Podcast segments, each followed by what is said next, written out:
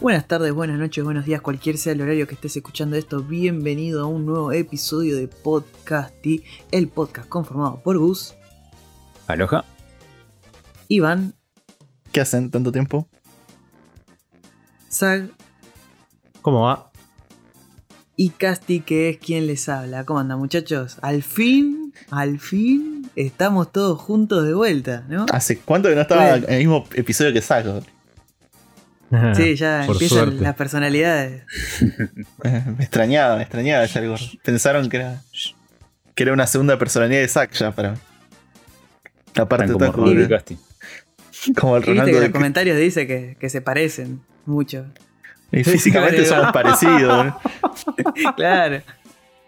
La Claro, gente que dice en YouTube por- porque me parece Porque es igual a mí. Sí, sí. Sí, sí, sí. Síganlo porque es igual a mí. Y en Twitch también. En Twitch. Ay, por Dios, yo no lo puedo creer.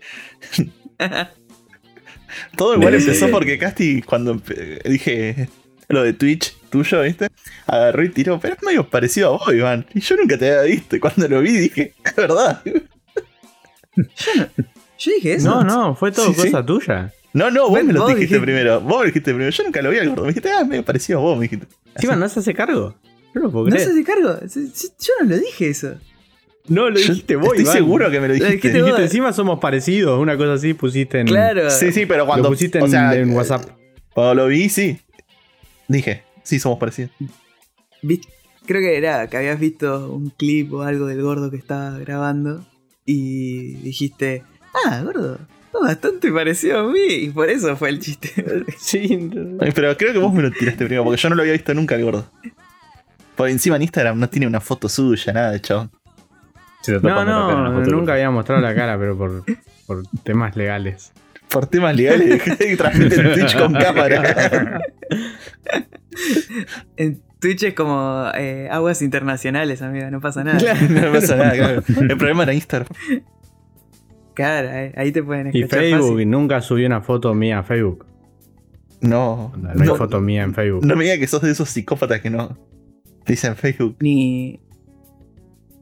Ni corte familiares que te comparten, porque viste que yo conocí a un amigo que. que Eh, mi vieja, pero de más ¿viste? chico. No, te- me la Claro. cara, no hay chance de que tenga una foto que no me saqué yo. Claro, él decía, yo no subo fotos a Facebook porque no me gusta cómo me ve, no sé qué, hablaba todo así.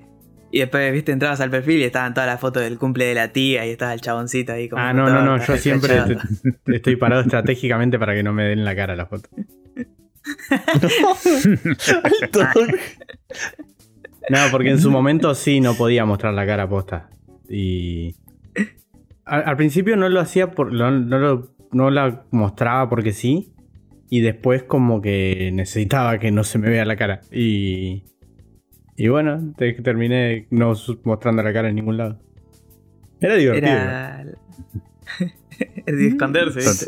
Sí, sí, era. Eh, Era esconder foto y se escondía, se arrodillaba, se mató los cordones y cosas. No, pero era, era divertido que había gente que yo sabía que me juntaba con, con un grupo o que yo pintaba con un nombre y nos juntábamos y sabía que estaba mi grupo, ponele. Pero no sabía cuál era cada uno, ¿entendés? Y, y le decían de mi nombre, no sé por qué a veces asumían que no era yo. O gente con la que me hablaba y después hablábamos y yo para ellos era un random y sabía cosas Sí. que me habían contado y se las decía sin decirle que hablábamos. Y era onda, guacho, ¿cómo sabes eso? ¿Qué pasó? ¿Quién sos? ¿Viste? ¿Y vos quién sos? siempre estuvo ahí. Claro. divertido. Hacía maquinear a la gente re mal, boludo. Alto divertido, psicópata boludo. quedado después, boludo. Eso tiene Eso está re bueno. Eh, ¿No, no es, ¿No es la base de Psych? ¿O de todo eso, del mentalista y toda esa cosa? Es Sí, hacer- claro. se pasar como que, que la está adivinando las cosas y me la habían contado de ellos. Está Zack que aparecía en la foto de, del asesinato de Kennedy. Está Zack, pero que no se le ve la cara, ¿viste? Eh, para, para mí todo de que. espalda. Sí, sí, Zack, Zack fue el que tiró los carpinchos en el Nordelta, boludo. Está ahí. Apareció de espalda. Es toda Pero- una conspiración. En Nordelta hay Carpinchos una banda. Sí, pero no sé qué pasó Claro. ahora, que supuestamente se revelaron. La rebelión de los Miren, las carpinchos. ranas se comen la cosecha. Allá el dueño de mi laburo tenía un coso en San Fernando, creo que era. ¿Viste ahí por, por el Tigre? Sí. Y, y siempre andaba por esos lados porque tenía, tenía un- una isla. Y el chabón traía, tenía carpinchos que los traía, onda, para llevarlos al veterinario, esas cosas. Que Estaban Yo- medio mal de ahí. Y había una banda, onda, los traía a la casa, los tenía ahí un par de días hasta que los llevaba al veterinario. Y después se los llevaba para allá, pero había un montón, boludo, zarpado. Igual yo creo no que. sé que, que se enteran recién ahora. Sí, no. Supuestamente, no sé, empezaron a salir más, pero. boludo, no sé qué es peor. Los memes, la reacción de, de la gente que vive ahí. O la reacción que dice, no, ese territorio siempre fue de los carpinchos, boludo. Están unos Igual peor que sí, todos. eso es verdad.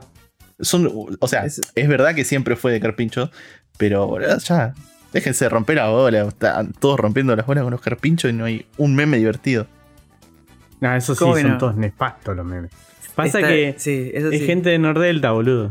Es como que Claro. cuando más, a- más alta la- el nivel social, es menor la calidad de meme, está demostrado. So- Son chistes Está de cheto. totalmente demostrado. Sí. Sí, sí, totalmente demostrado. La gente linda no es graciosa.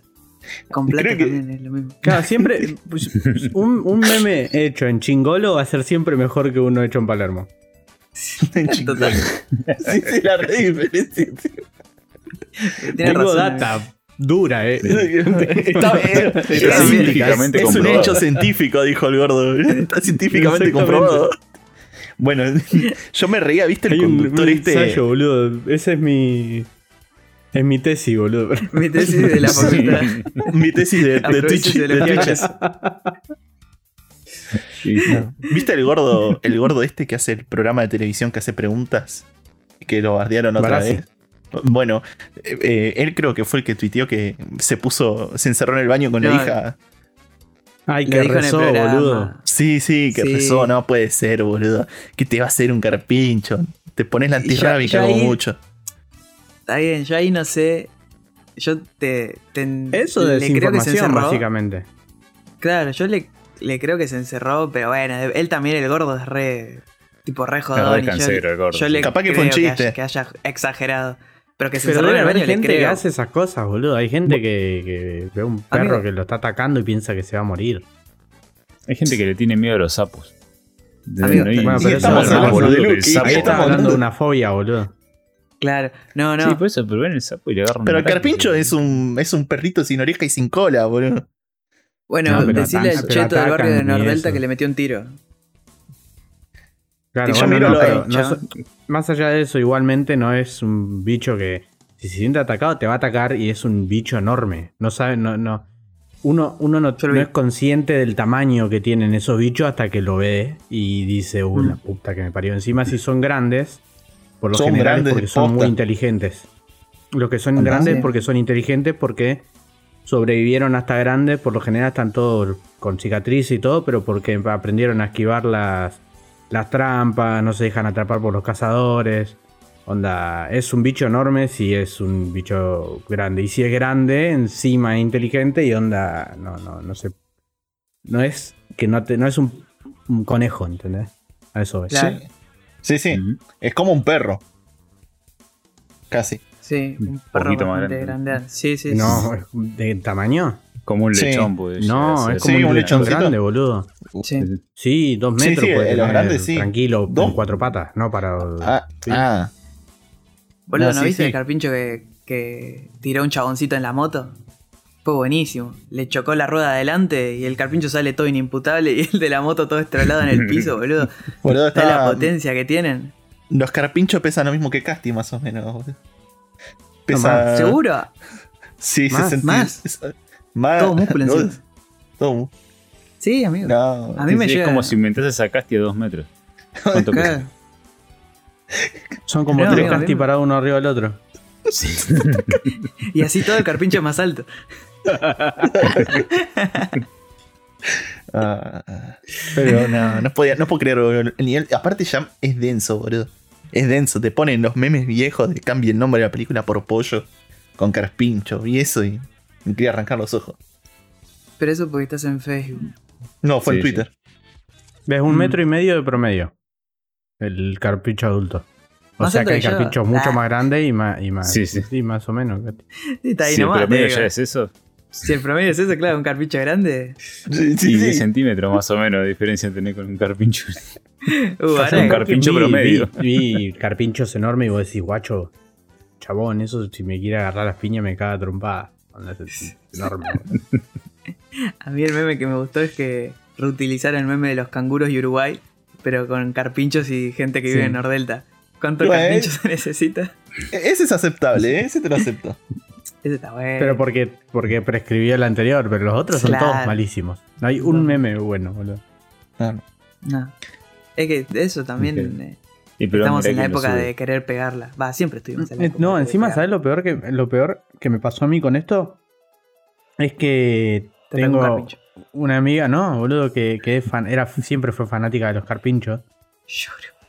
Y posta, eh, desde siempre. Onda, no sabe cómo Sí, se sí. ponía cuando. Era, era compañera. Sí, era compañera mía del laburo. Y. Y siempre que traían un carpincho el, el dueño, la mina se ponía onda. Se ponía re feliz, ¿entendés? Y bueno, y me estoy fumando una de estados de. De memes malos de Carpincho, pues encima tiene como 35 años, 36, y como que no entiende lo que son los memes, ¿viste? Y son todos chistes mal hechos en imágenes. Ah. Y es muy gracioso igual, pero ya metí la pelota llena.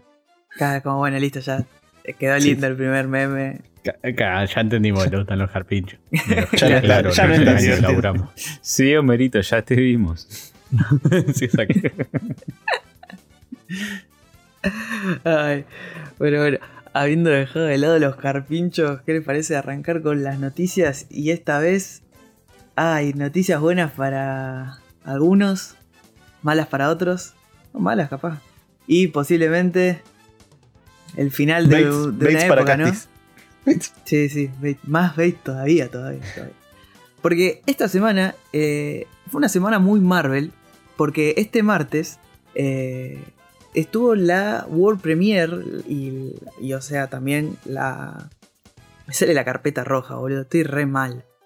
la alfombra roja, una dislexia Porque tenía la red carpet, está bien, está bien, está bien. Está, Ah, está bien. Uh, estoy como. Ya estoy metiendo como Facu que se le mezclan los. El inglés con el español, boludo, todo, Sí, sí. todo mal. Y. de la película de Shang-Chi. Esta película que va a salir ahora el 2 de septiembre en Argentina. Y la verdad que las reviews fueron muy buenas. Y algo que todos estábamos esperando. Es una película que va a tener muchas coreografías. Hay muchas artes marciales. Shang-Chi es un superhéroe que se destaca por sus artes marciales, por tocar un poquito de lore con eh, Iron Fist. Obviamente este Iron- el Iron Fist de Netflix está totalmente sepultado. eh, pero Por bueno, suerte. es como. Gracias a Dios, sí. Y em, la verdad que todas las, las reviews que hablan, hablan de unas coreografías muy buenas. Hay mucho homenaje a películas de eh, orientales famosas como La Casa de las Dagas Voladoras, El Tigre y el Dragón. Tiene esos homenajes, pero después las Lo, lo que, lo que habíamos hablado cuando lo vimos, ¿te acordás que nombramos eso? Al tigre y dragón, a todas esas? Claro, esos homenajes están y, y dicen que están, son buenos homenajes. Y, en- y cuando son las escenas de acción, las escenas de acción están muy bien hechas. Muy bien hechas. Y son bastante largas. Así que eso habla de que van a ser buenas escenas de acción. Eh, yo. Ah, salió un clip. Marvel, viste, siempre que sale una peli, te empieza a llenar eh, las redes con clips de escenitas de acción, así. Que medio te empiezan a spoilear toda la película. Porque si te ves todos los clips, ya sabes lo que va a pasar. Y la verdad que, bueno, mostraron una escena de acción, la, la famosa escena de acción de este como colectivo en el que van. Eh, y la verdad que la escena se vio bastante bien. Y algo que me pareció muy bueno es que eh, la acción es muy oriental y no es tan yankee. ¿A qué voy esto? Eh, no sé si ustedes conocen, hay un canal de YouTube que se llama Every Frame is a Painting. Es un chaboncito que eh, habla de distintos de distintas cosas dentro del cine. Por ejemplo, tiene un video que es todo Kurosawa, tiene un video de eh, Edgar Wright y tiene un video de Jackie Chan y cómo hace comedia con las escenas de acción. Y en al- hay algo que habla Jackie Chan en este, esta cosa, en este video. Es un fragmento que él dice que eh, él siempre lo que hace es en las escenas de acción, ¿no? reforzar la acción del golpe, ¿no? Que se note que los golpes son de verdad. ¿Por qué? Porque en Estados Unidos, cuando editan la película, vos si te podés, si mirás cualquier película eh, yankee tipo las de Van Damme, Seagal, todas estas, vos ves que ca- cada vez que la piña está por llegar a la cara del chabón, pasa un corte a otro plano del, del chabón que Del ya chabón le pegó la piña.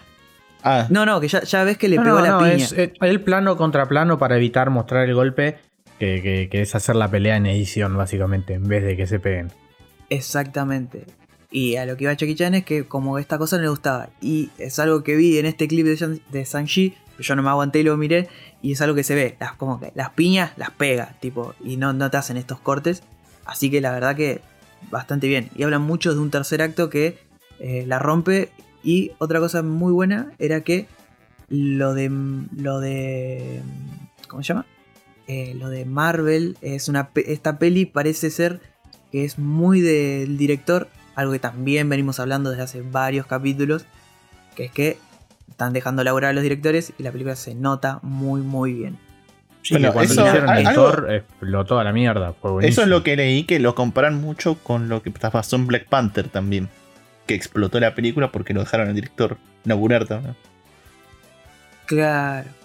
Claro, Claro, bueno, y, es- y- y no, solo, no solamente el, el dejarlo laburar, sino dejar que vayan para un lado de una cultura y que lo analicen bien y que pueda ser tranquilamente una película que si no tuviera Black Panther y el chabón se llamara...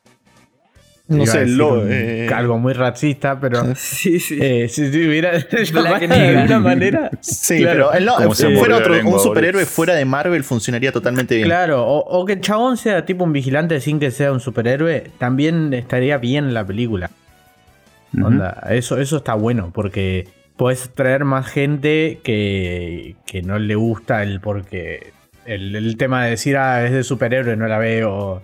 O eso es para nenes, viste que hay mucho todavía de eso. Sí, y cuando le das un lugar a este tipo de películas, es como que suma una banda. Es por lo que a mucha gente entró con, con el, Soldado del Invierno.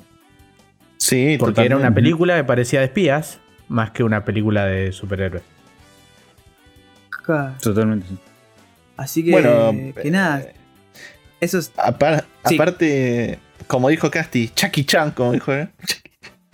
Eh, bueno, valoró mucho todo lo que dijo de la escena, lo, lo vi en todas partes y es verdad. Yo miré el mismo clip, pero pensé que me iba a respoilear y no es tan spoiler la escena esa de la pelea. Pero es No, no, importante. pero yo- Lo que tiene, lo que dijo Jackie, Jackie Chan es que va muy para el lado de, de, de las películas clásicas de Jet Li y todo eso, que los golpes Eso. se remarcaban con polvo, viste, que tenían como un polvo que cuando Exacto. golpeaban sale- Sí. es para remarcar, mirá, esto está chocando y lo estamos haciendo de verdad porque somos artistas marciales en una película, no somos actores haciendo que hacen muerte Sin doble de riesgo. Claro. Cuidándose. eh, exactamente. Así que, nada, eso, eso por ahora. Y después, el, el mismo martes, se había filtrado que eh, íbamos a tener un segundo tráiler de Eternals, un tráiler final, película que sale en noviembre. Y como siempre todos diciendo, "Mm, vos decís, y ya habían dicho eh, que iba a salir eh, entre estos días, final de semana capaz. Y el miércoles eh, Entertainment Weekly, esta revista tan conocida y tan famosa, que siempre saca las portadas de las próximas películas antes que salga el tráiler, generalmente es la gran Gonzalo Bonadeo, o sea, hay foto y video. Y tipo, los miércoles son la portada con imágenes, algunas con los personajes, ¿no? Imágenes individuales de cada personaje. Y al otro día salió el queridísimo tráiler, el jueves, de Eternals, que generó bastante polémica por, eh, obviamente, la vereda de enfrente, porque eh, nuestro querido protagonista, que ahora no me acuerdo el nombre, porque son los Eternals son como la parte más cósmica y son personajes ya bastante, bastante viejos los Eternals, siempre estuvieron, pero... em, Son eternos, ¿no? Claro. Están desde hace bastante. Y la verdad que el trailer se vio muy bien. Eh, las escenas, hay planos que son de Chloe Zhao y la verdad que son increíbles. Y que se Esto nota. es- y se Me nota gusta la variedad de los actores que hayan traído comediantes y que hayan traído cosas de como no tan tan mainstream, me se va. Exacto. Es más, creo que hay uno de los actores que es el. Si no, lo- no vieron Train to Busan, es el que es el marido de la embarazada. Eh, Claro. no- Ese es súper famoso sí. en Corea. Claro. Y lo trajeron para una superproducción y es buenísimo eso. Y el otro es el de Silicon Valley, el, el indio de Silicon Valley. Claro, y está todo trabadísimo el chabón. Ese chabón es la foto que subió hace unos meses que era que se había metido al gimnasio por las pelis de Marvel. Está súper trabado el chabón. Está. No, no, muy, muy copado. Y la acción, la verdad que se vio muy, muy buena. Eh, bueno, lo que pasó con, con el trailer. Eh, creo que Sicaris, no me acuerdo bien el nombre. Si alguno después entra al fantástico mundo de Google, me lo dice. Tiene entre sus habilidades tirar rayos láser, lo que quieras, plasma de los ojos. ¿Qué pasó? Hay algunas escenas que tiene un cierto parecido a eh, Superman en Man of Steel. Entonces, que salieran a decir que Marvel se copió de ese, como siempre Pero pasa. porque ¿no? hay, escen- hay, porque hay paneles de cómic que se parece también, onda, donde se copió de, de sí mismo. No sé. Son re Exacto. las personas. Son muy bobos. Y aparte Son- es algo que... son ver, él no hater, inventó boludo, las gente- escenas. de- Sí. Aparte, el director la sacó de los cómics, no es que la inventó tampoco. Claro, esa escena. Pero hay planos que ponele que dicen que son parecidos y es como, bueno, está bien, sí, hay una similitud. Aparte, ¿qué tiene? Capaz que Chloe Zhao le gusta a Zack Snyder y... Uh, dije la palabra, bueno, perdón. Le, le No. gusta a ese director y, y quiere hacerle como un homenaje. Utiliza, utilizó de como de, de, de muestra esa peli y dijo, bueno, Icaris va a pelear igual, ¿me entendés? Y, Y- lo de que lo de que vayan reivindicando de a poco a los actores de Game of Thrones me sirve una banda. Bueno, está nuestro queridísimo... A Rob Stark lo tenés ahí. Claro, bueno, pero Rob Stark, señor actores también. Eh, Después actúa- de Ese actuaba muy bien. es Sí, pero después de Coso, ¿en qué lo viste así importante? en no, Bodyguard, una serie de Netflix que está bien. No es. Listo, Eh, ya está, eh, no es. Ahí de está, nicho. eso decía, a eso yo. Es de Por nicho, eso, pero- ¿no? Nada importante. Sí, pero la serie la, la rompe. Está, está muy buena, posta. eh. Cuando salió, la rompió. Sí, sí, bueno, pero no, no tiene nada que ver con la pregunta que hice yo. está bien. Y después está eh, Jon Snow haciendo Re la cara de. Jon Snow. Sí. Shiz McQueen. Sí. Y la verdad que lo que se vio también, eh, está, está él ahí, como él va a ser lo que sería el Black Knight, el caballero oscuro, que es un caballero que se viste todo de negro y tiene una espada, como Jon Snow.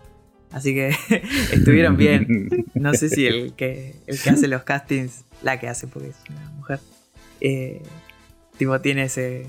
Fue como un chiste, pero no sé, quedó bien.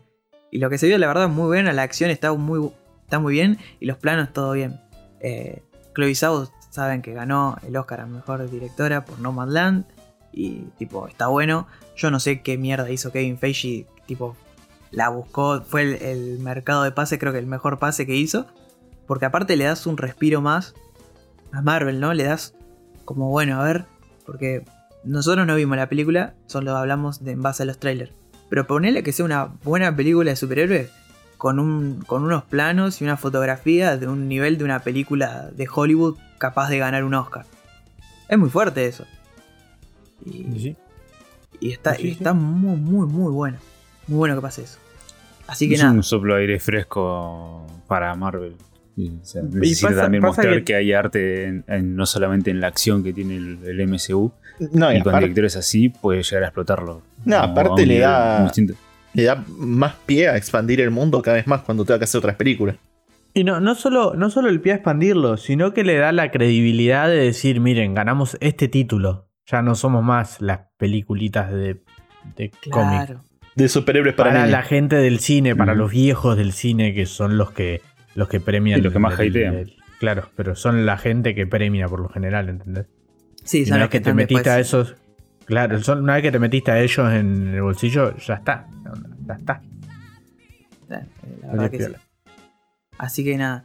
Y después, como para terminar, ¿qué pasó? Eh, se dice, ¿no?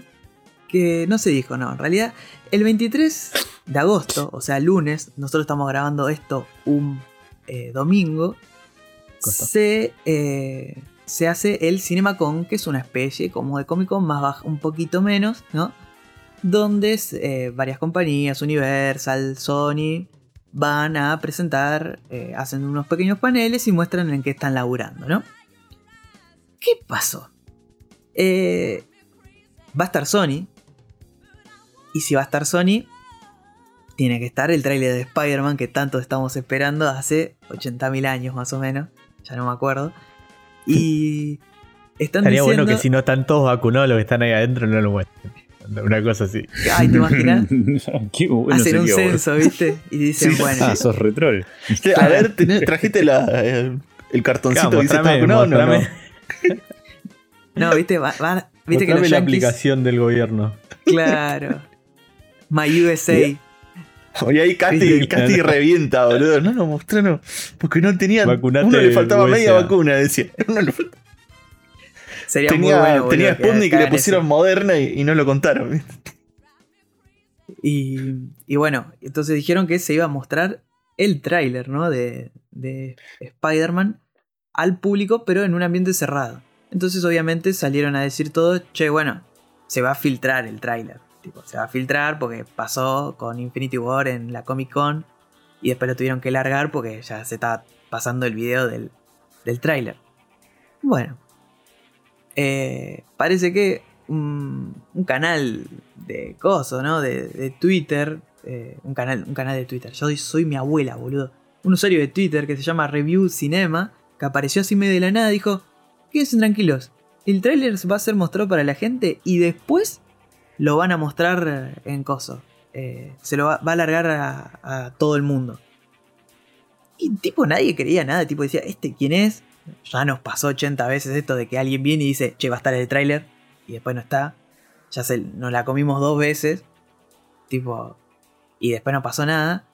Pero ¿qué pasó? Empezaron a caer varios big, big screen leaks. to- todos y otros insiders, eh, medios verificados diciendo que sí, que sí, que sí.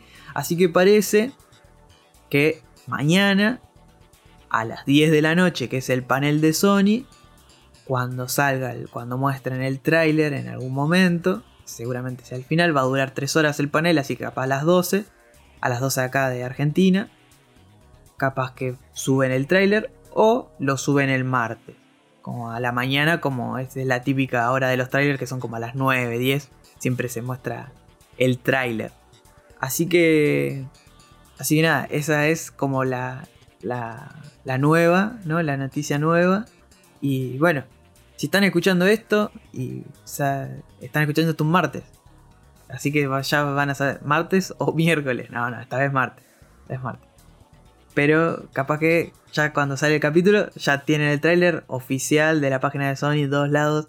La gente se va a volver loca, la gente se va a quejar seguramente, como siempre, porque hay mucho hype, demasiado, insano.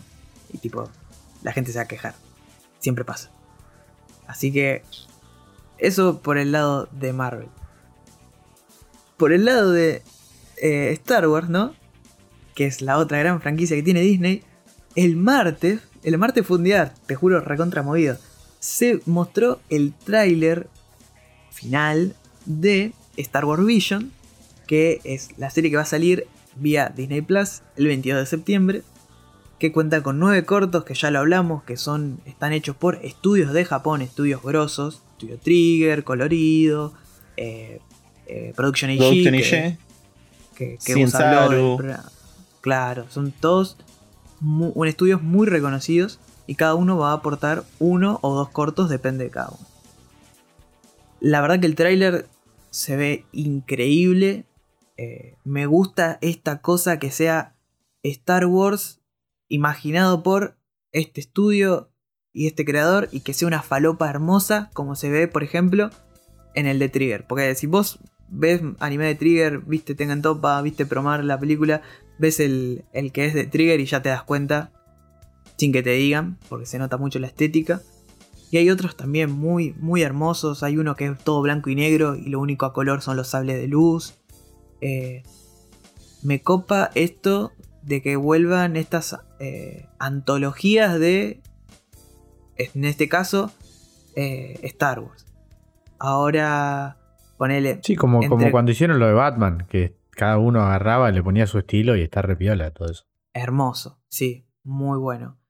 Como Matrix también, que es totalmente subvalorado porque la verdad que fue como medio que no, no, no llegó a ser tan importante o no se le no, dio porque salió en un momento complicado de, de- de hacerlo medio viral, pero si saliera ahora igual la pegaría. Si lo volvieran a relanzar Claro. con un remaster o una cosa de esa, la rompe todo. Sí, sí, porque la verdad que están buenísimos. Y es algo de que yo creo que bebe también Love, Death and Robots. Y la verdad que si, si no lo vieron, véanlo. Si no les gusta Star Wars, véanlo porque la verdad que yo creo que vale totalmente la pena. Porque no tiene nada que ver, son historias súper eh, unitarios. Arranca y termina y listo el corto, no, no pasa nada. Así que... Eh, ¿Cómo es? Eh, la verdad que yo, yo digo que, que para mí va como piña. Va como piña, véanlo. Está, y está muy, muy bueno. Así que saben, Se 22 ve que de va a estar septiembre. bien animada. Sí. Es una locura. No, no, el de Trigger para mí me pareció una fumada hermosa. La- Sí, es aparte como- te, mete, te meten una banda de información ya en el tráiler de- del corto. Te mete Sí, es, una es guasada. muy distinto verlo ponerle a la, a la animación estadounidense. O sea, vos me habías, yo no lo vi todavía, los cortos de Star Wars, estos de. ¿Cómo se llama? Eh, Clone Wars y no me acuerdo otro, otro más. Y son animaciones distintas, es darle un. ¿cómo Claro. se llama? Un aire nuevo, ¿viste? O un estilo, una visión diferente a lo que es Star Wars. Y los japoneses están revolados de la cabeza, así que te pueden tirar cualquier cosa que con un mínimo de interpretación eh, va a quedar muy bien. Y la verdad que el trailer se ve espectacular. Yo estoy, por ejemplo, estoy re hypeado con, con cómo va a salir esto. Encima Disney Plus ya sale ahí, o sea, listo, lo tenemos todo. Sale directo. No, muy bueno, la verdad. Que está, está bueno, sí, como decías vos, eh, Clone Wars y, y Rebels tienen su propia animación, esta animación 3D. eh, capaz que otro que sea medio, medio parecido, así con, como con una línea, puede ser Netflix. Ponele que ahora todos los animes, todas las series animadas que hacen, medio que tienen la tonalidad de Castlevania. Porque compraron Claro. el estudio, entonces es como que son todos medio parecidos. Y está bueno que, bueno, esto, eh, la cosa fresca, lo nuevo, otro punto de vista. Bueno, también está. Esto le va a mover un poco la ficha, como dijo el gordo, a todo lo de Hollywood. Porque hace cuánto que no gana una película anime algo, un mejor animación o mejor historia. Siempre la ganan las películas yankee. En Por Your- esto mismo. Eh, ¿Cuál era? ¿Your Name? ¿Cuál, cuál era? ¿Cómo se Sí, Your Reign fue la, Your Reign. en 2016, 2017, no me acuerdo. Sí, 2017 dos- me parece. Sí, Pero 2017. después de, de una hegemonía suprema de Pixar. Y- y fue porque- años, Y todavía sigue Pixar otra vez. Sí, aparte de Your Name porque rompió en todos lados. Porque fue Claro, muy sí, sí, masivo. sí, eso es lo único que. Que- pero esto de que lo- ya los mismos estudios de Disney vayan por estudio de anime, que se produzca y salga, va a ser ponerle un freno a la hegemonía esa de Pixar y que los yankees, lo nuestro es lo mejor del mundo y lo que hacen los japoneses son basura, ¿eh? Básicamente porque no- ni los nominan, casi. eh, eh, aparte está pasando algo. Va a haber anime en Disney Plus. También. Datos, no, Sí, Sí, parece una boludez, Ah. pero es una puerta de entrada. Sí, sí, sí, En cualquier momento andan con las patas sucias en Disney y todo, un asco. claro. Ya no voy a tener lugar limpio, dijo. Anda- Andan con, lo- andan con la- las manos llenas de grasa de pollo nomás, los, los muchachos. Ah, las patas claro. sucias en cualquier momento. El pollo Bueno. frito. Sí, Se sí, fueron pollo a la frito, se pollo frito y no, se- no, no pidieron cerillas. Sí, sí. Todo ahí todo chorreado la, la pera. Qué asco, Así que ahora, ensuciarse, ensuciarse las patas no le va a venir mal, se limpien un poco las manos.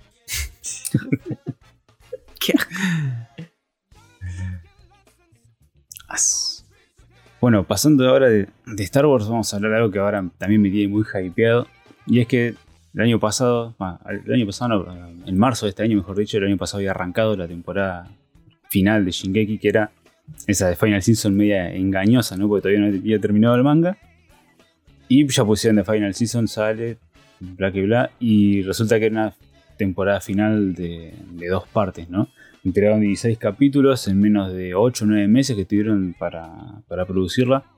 Una animación bestial, la verdad. eh, Con un 3D CGI muy, muy pulido y, demás, a pesar de.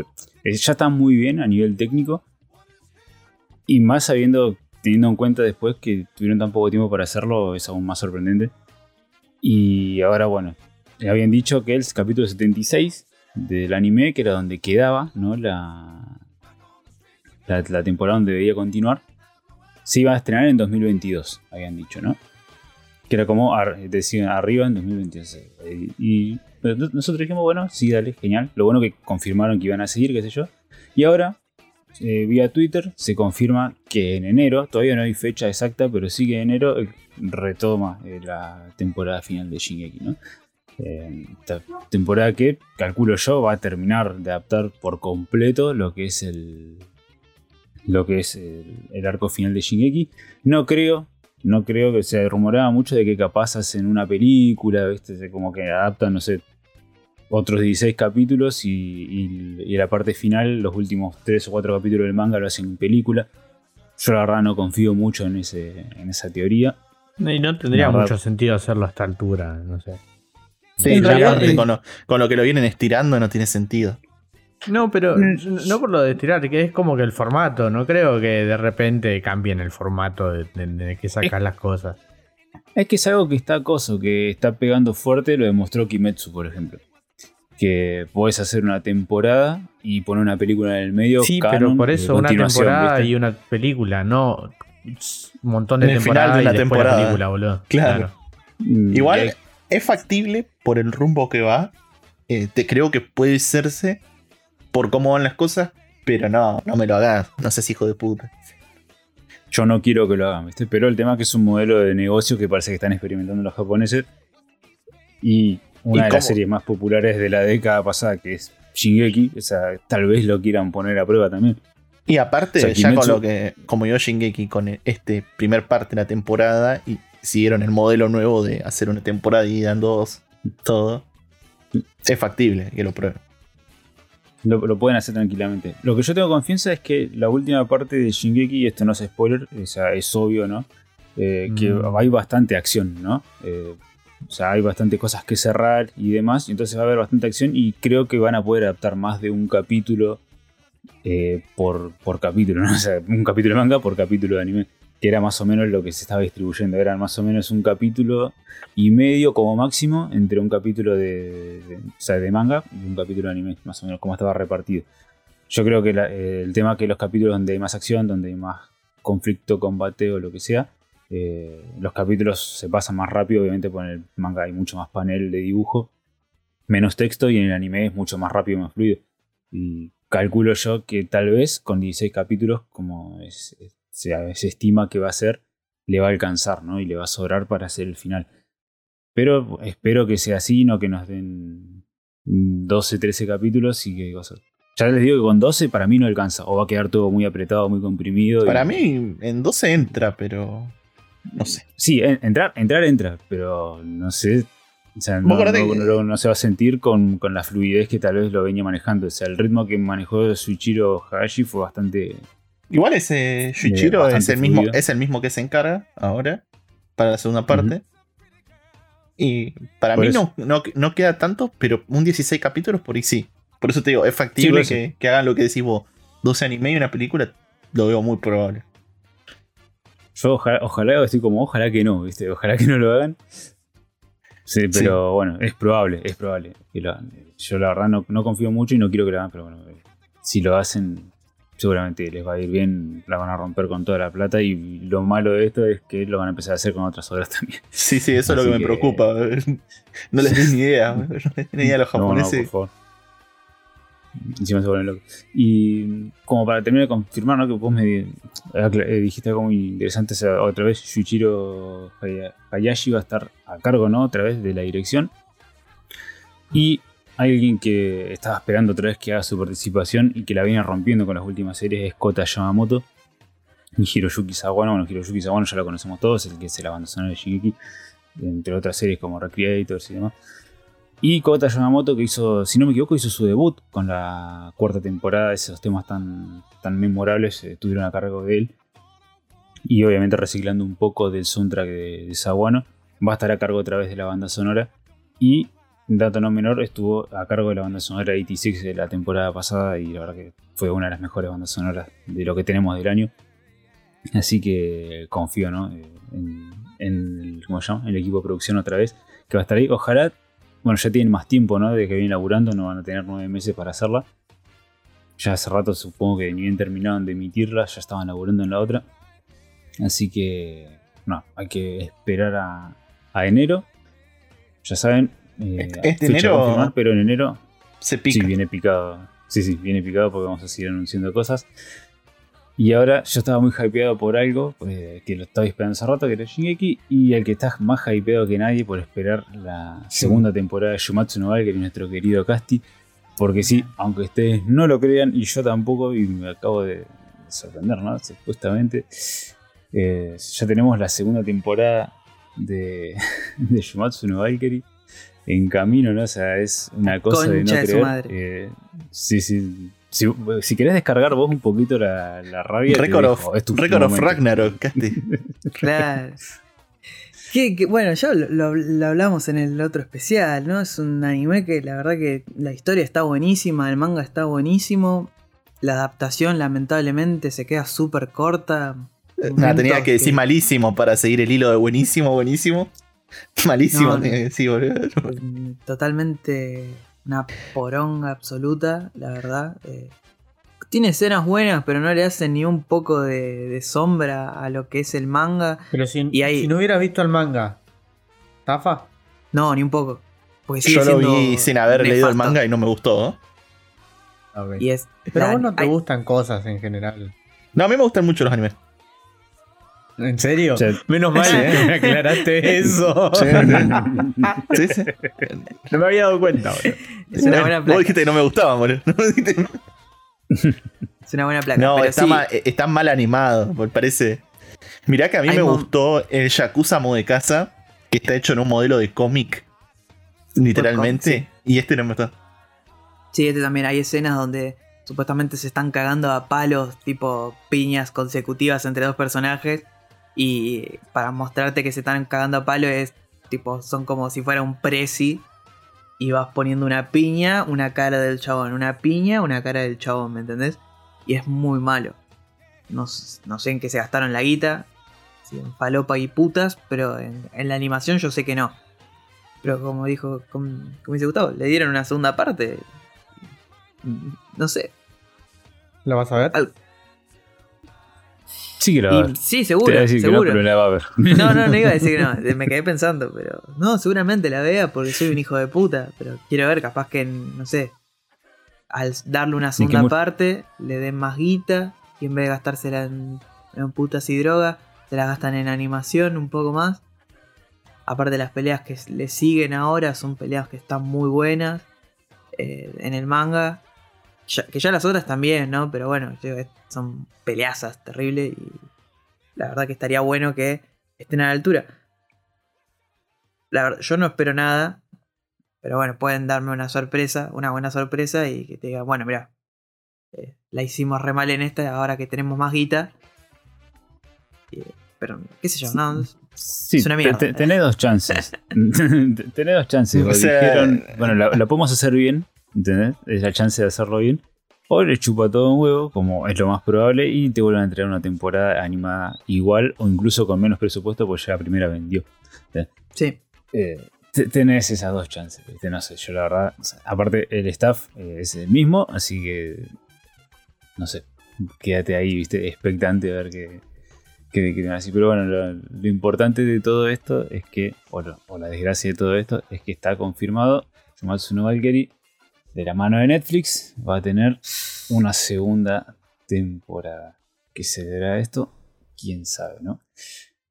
Eh, siguiendo con la confirmación de nuevas partes, se confirmó a través de el, po- el fantástico Horiko Araki la novena parte de Jojo con el título Jojo Lands.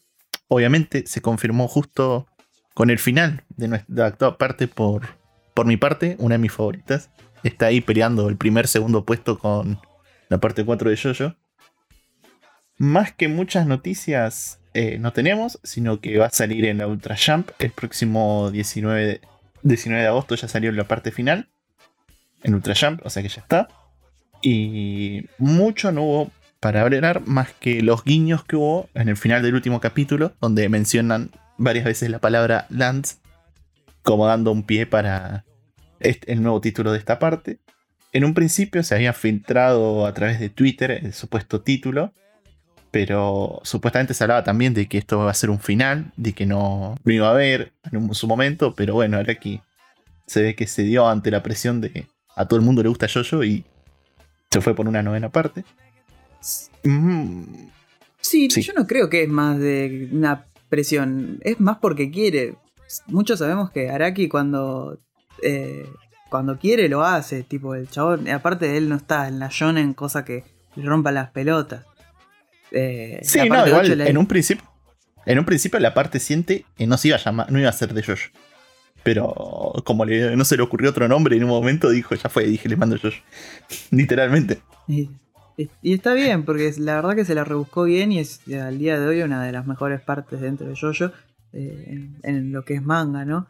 Eh, está bien. Aparte él no es que dijo, bueno, como pasó con la parte 7, que terminó la parte 7, arranca la parte 8. No, él tipo, bueno, termino la parte 8, me voy a tomar un merecido descanso y después voy a arrancar la parte 9. Y está, Mm, y está perfecto porque es, Sí, eso es lo que dijo cuando se cortaron lo de los rumores de que iba a terminar el 8. Dijo, no, yo me voy a tomar un descanso. Dijo un par de personajes de la parte 5 que quería que reaparezcan en esta parte 9 y otros personajes había metido ya en los rumores que vienen hace tiempo. No son rumores en realidad porque son palabras de él, de que le gustaría meter este personaje de vuelta y este otro. Hay que ver cómo se la rebusca. Eh, no Sí. quiero spoilear más de más porque, bueno, es, o- o- es como Ah, algo alternativo. A partir de la parte 7 de Jojo es todo. No es Jojo de la línea temporal de la 1 a la 5. A la, 1 a la 6. Así que ya Sí. agarra, agarra otro rumbo. Sí, sí, puede usar los personajes como se le cante el, el tuje, básicamente. Mm.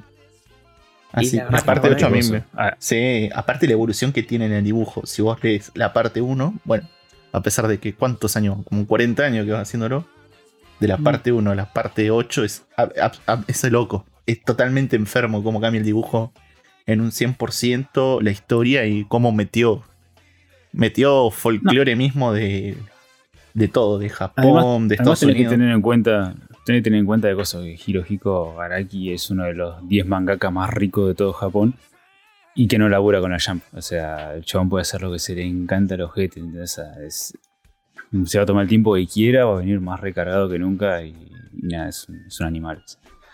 Tiene como 60. ¿Cuántos años tiene? ¿60 y pico de años? Y se lo ve No re sé, joven. boludo, cada vez No sé, pero joven, está más, está más joven que yo, un poco más, boludo. Lo, formar el hijo de puta, pero Sí. la verdad que re bien. Sí. No, pero posta que, como decís vos, si te lo pones a comparar a un mangaka de la Shonen y lo pones a Araki al lado, es terrible la diferencia. Y no, no lo digo en forma de chiste, lo de, es verdad, hay fotos y ponen eh, Shonen Jump, no sé, pones a alguno de los de la Shonen de ahora, lo pones al lado de Araki y vos lo ves, Araki está impecable con sus sesenta y pico de años y, pones, no sé, alguno de la Jump ahora y está con una cara de que no dormí. De que se estás por morir Duermo- duermo. un poco más. Sí, duermo tres horas por, día, más o menos. Es terrible. No, y, y en es- un ejemplo de eso es. eh, bueno, todos están haciendo memes por The Hunter x Hunter, que no me sé el nombre ahora, que está jugando Dragon Quest todo el tiempo el por no, Tan. Hayatu. Y también estaba hecho mierda, por así decirlo. Por, y este estaba en su momento en, en la Shonen hasta que se pasó al Ultra Jump y hasta ahí está Hayatu, no Hayatu. Claro. Bueno, pero qué sé yo, eso nunca va a salir para mí. No, eso ya está, ya está muerto. de cosas. Togashi. Sí. Ese, ese nunca va a ser. Va a seguir Hunter x Hunter. Ya se Bueno, aburrió. el, el de Jujutsu, el de Jujutsu también se estaba, estaba re jodido de salud. Por eso tuvo que cortar un tiempito. Claro. Sí, sí, esto Y ya, a- ya hablamos. pero- Sí. Bueno, que a Oda le dijeron que tenía que descansar el médico cada tanto porque estaba haciendo mierda. Sí, se- manga, se así toma que- su, mere- su descanso. Sus Encima las peores partes. Te deja más manija. Y sí, estamos Pero- justo en, en una parte copada de One Piece, pero bueno, es, qué sé yo. Es esto, son los Es mangakas merecido. que. Sí, son los mangakas que están ahora como dominando lo que es el mundo del manga. Todos. encima Jojo, estos últimos años, que reventó la fanbase, es terrible lo que salió a la luz Yoyo y cómo empezaron a salir por todos lados. Eh, si me preguntas a mí, no sé en qué momento reventó, pero fue un momento que fue Yoyo, pum, explotó. Y todos están hablando de Yoyo, todos vieron Yoyo. Y no viste Yoyo, ¿por qué no estás viendo Yoyo? Y es como el coso de, de los Simpsons, la señorita Crabapple que dice, dejen hablar de Yoyos, ¿viste? Es eso. Y es Yo creo que terrible. fue en la parte 5 como que fue el- la cúspide ahí. En 2019 se habló Claro. todo el año de Yoyo. Yo, Claro, no- pero la- yo no lo miré en ese año y, y- y sabía todo lo que pasaba en Yoyo, me acuerdo. Sí, también por cinco. nosotros. No, no, pero ustedes casi ni, ni habl- O sea, ustedes sí hablaban de Yoyo, pero no sabía lo que era entrar a las redes sociales y que te lleno de Yoyos. Y, yo Y, no- y ahora con Net que está en Netflix, también vamos a Ah, ver una todo. cantidad. Una cantidad de gente increíble. Pasa que es muy Sí. memeable la parte 5 con algunas cosas y. La parte 2, la parte todos 3. lados. La parte 2, la parte 3. La parte Aparte de 5 eso- tenía la mezcla de cultura en su momento moda italiana y moda coreana. Era totalmente desquiciado lo que hizo Chon.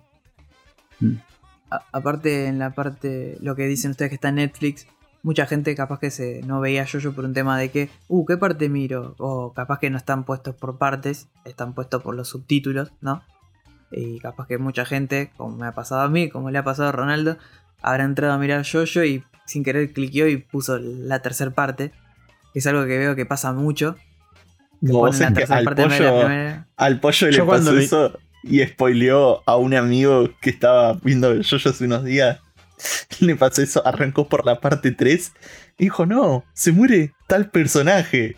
Así de una. Igual eso no Y se dice- no importa en qué parte en- entres. Eh, Es pero supuestamente, pelotudo, ese grupo de- parte. Ese grupo de amigos Es estaban todos porque el su día. familia es así. Es No, así, igual, ah, supuestamente- es- es de familia. Sí, Sí, es de sí, familia. son todos Igual- son ese grupo, ese grupo hablaban de Jojo todo el día y suponíamos que estaban todos al día en el manga.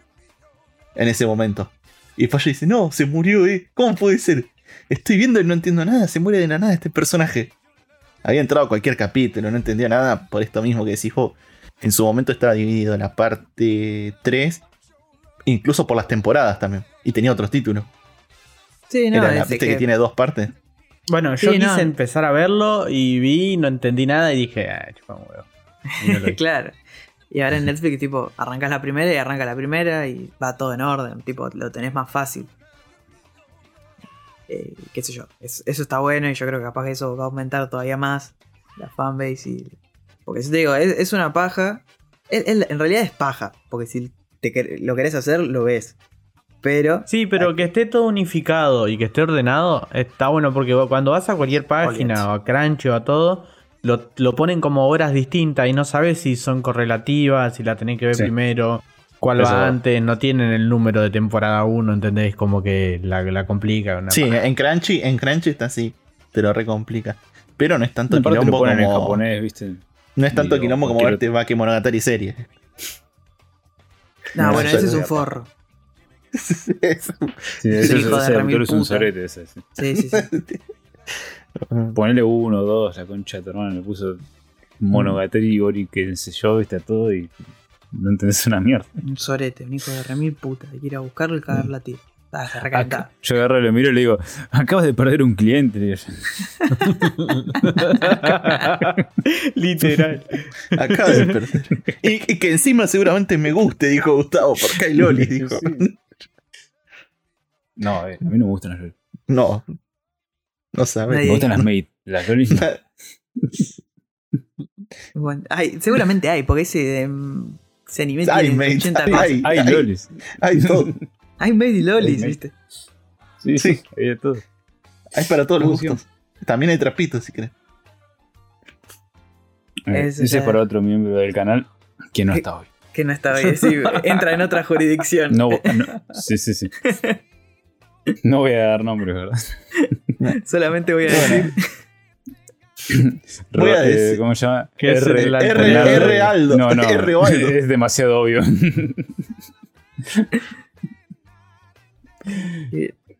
Y bueno, eso fue más o menos lo que tenemos de Jojo. Si quieren ver un poco de folclore, mírense Yoyito. Es recomendable, pero tenés que tener la pata más o menos sucia. No puede estar Sí. limpito ahí. Si quiero chamamé. Claro, eh, pones el canal rural, que ahora no sé en qué canal está en, en la tele, pero bueno. Ahí tenés. Tenés un poquito de chamán. Ahí está. Pero sí, si quieren ver eh, Jojo, recomendado, pero sí, es como un nivel de pata sucia eh, medio avanzado. Porque si no te choca mucho. Es bastante ponja. No se te. Y que no se tampoco te lo, vean tomándoselo en serio porque le van a pasar mal si se lo toman. Uh, es- eso, Tenga- sobre todo eso. Como Eso- tu amigo. Ténganlo en cuenta que es algo del 80, la primera parte más o menos. No, tengan en, cuenta, tengan en cuenta que se llama Jojo Bizarre Adventures, tipo, tata, y son Claro. chabones musculosos, todo. Es ultra falopa todo. Y cada vez se vuelve O más español. falopa. ¿Entendés? Las flipantes aventuras de Joster. Qué tarado que sos. Pero bueno, estas fueron las noticias de la semana. Ahora nos tomamos una brevísima pausa y arrancamos con una pequeñísima review.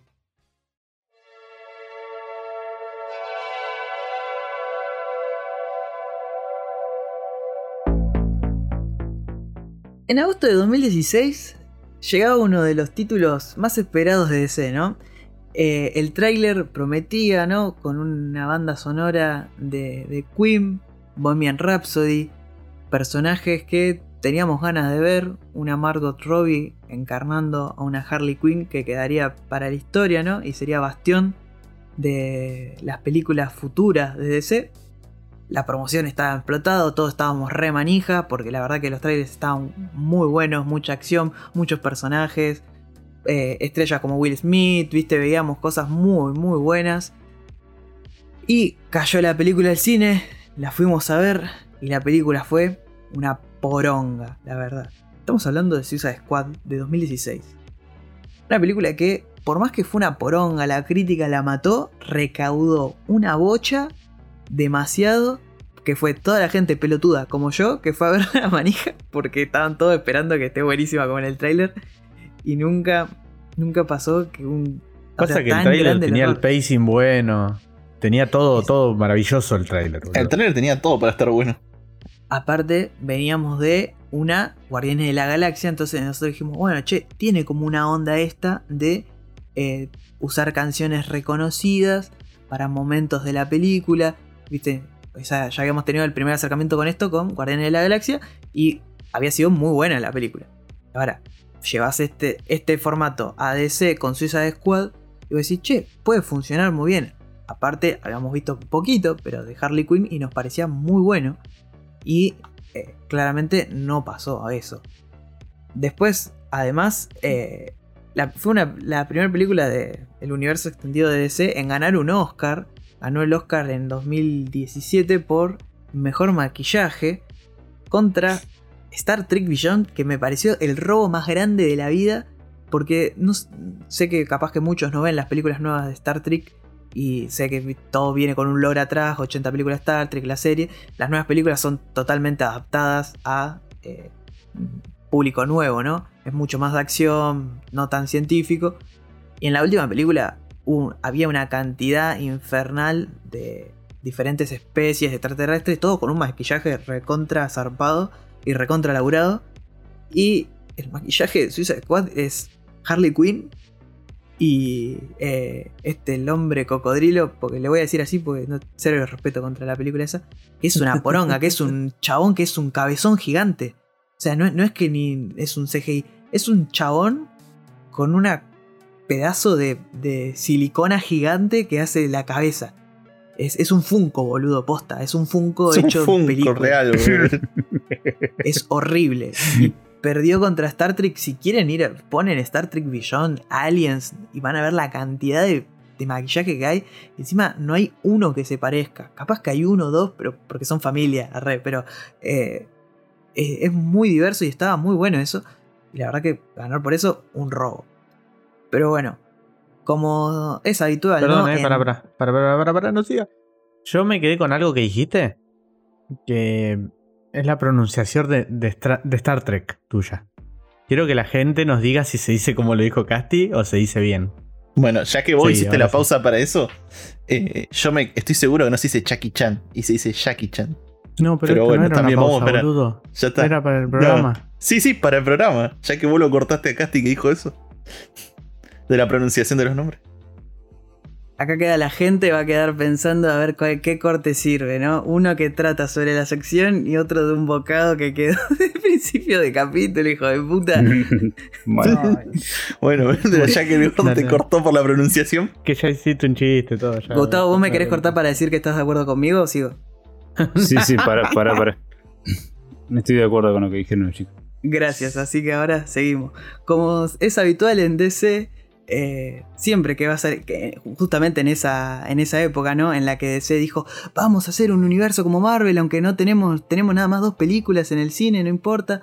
Eh, así que bueno, antes de que salga Suicide Squad, Suicide Squad, dijeron, bueno, va a salir Suicide Squad 2. Tipo, ya todos re manija, tipo, su- como siempre hace. ¿Y qué pasó? Se recontra terminó cancelando porque era porque tipo la película fue mala, fue una poronga y encima se empezó a caer a los pedazos mal todo lo que es eh, no me sale ahora eh, el DC Extended Universe, no sé qué. Dijeron, che, bueno, David Ayer vas a seguir. David Ayer dijo, no, ni en pedo, porque encima está esta cosa de que a David Ayer le cortaron las escenas, el quilombo con Jared Leto diciendo, no, pero el Joker que vieron no es el posta, es, son todas escenas cortadas. Hay una hora y, Y, media. y también material". escenas, escenas que estaban en el tráiler que no estaban en la película. También. Onda, a ese nivel de hijos de puta. También. Y con todos estos quilombos Bueno, pero se puede- Sí, A eso se puede entender como lo que hace Marvel, que te muestra escenas del tráiler que no están en la película, pero tampoco, eran escenas buenas no, del no, tráiler. no, no hay escenas, es ilegal. Onda, se comieron un juicio por eso. sí. No Ah, podés mostrar escenas de algo y después que no esté en la película. Podés mostrarla dis- distinta, montarlo distinto y que sea un contraplano que vaya a otro lado y que no tenga nada que ver. Pero no podés mostrar algo que no está en la película. Claro, pero era muy alevoso, tipo, porque por ejemplo en Rock One, eh, película de Star Wars, hay un tráiler donde aparece un TIE Fighter enfrente de, de la, peli- de la protagonista, de Jyn Erso, y después en la película nunca aparece la escena del TIE Fighter. Y como es, son cosas que pueden hacer, pero el, el tema con justo, pero con DC justo hubo un quilombo, no me acuerdo por qué, pero sí tiene razón, Sa, que había, se armó un bardo. Hubo un quilombo de juicio y todo, por eso me acuerdo. de eso Sí, no me acuerdo. tuvo mucho quilombo la peli porque encima quedó como una peli que ganó un Oscar, tuvo muy buena recaudación y la película es muy mala. Entonces, viste, es como que no se, no se entiende. Es como que es muy raro. Y aparte de esto, los juicios. Y ahora, David Ayer diciendo, che, yo no voy a seguir con esto por todo lo que pasó. Entonces, bueno, DC agarra y dice, bueno, a ver, vamos a buscar. Se rumoreó mucho tiempo Mel Gibson. Que Mel Gibson venía de hacer eh, películas de acción súper violentas. Y como diciendo, che, bueno, dale, Mel Gibson reba.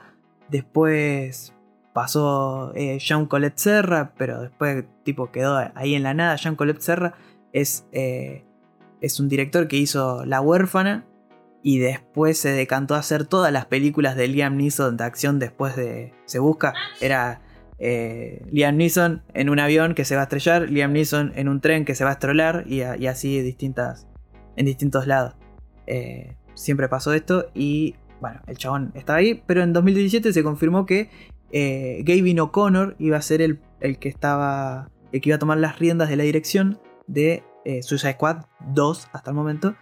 Gavin O'Connor es eh, el director de Warrior, la película de 2011 protagonizada por Tom Hardy. Esta que son dos hermanos que se meten en un torneo de, de UFC porque ambos necesitan plata por motivos distintos. Si no la vieron, muy buena peli, la verdad. Eh, actuaciones muy buenas. ¿Qué? Y Quería la escena del tanque, ¿no? la Como escena que es lo que se le hace famoso. Sí, Claro. Arranca la puerta del tanque. Sí, que es lo que como que le levanta la, la fama al, a- a la- al personaje de Tom Hardy. Muy buena película. Claro, como que se le hace viral y eso. Y por eso es tan, tan grosso. Pero eh, después de idas y vueltas, terminó siendo que en 2018 rajan a Gavin O'Connor. En realidad no es rajan porque como que nunca se terminó de confirmar. Eh, estaba sonando Gavin O'Connor, pero dijeron, bueno, che, bueno, viste Gavin O'Connor, al final no, vamos a ir por James Gunn. Y vos decís, James Gunn, el de, el de Marvel, el de Guardianes de la Galaxia. Y, todo, y no se entendía cómo, pero ¿qué pasó? En 20 de julio, eh, más o menos, julio de 2018, eh, James Gunn es una persona que es, eh, ¿cómo te puedo explicar? Es como si fuera el Kojima, ¿no? Del cine. Un chabón que hace buen material de películas, eh, las escenas están buenas, las películas, pero es muy, muy creído, ¿no? Y muy bardero. Y él se la pasaba mucho tiempo en Twitter bardeando a los, eh, lo que serían los republicanos, ¿no?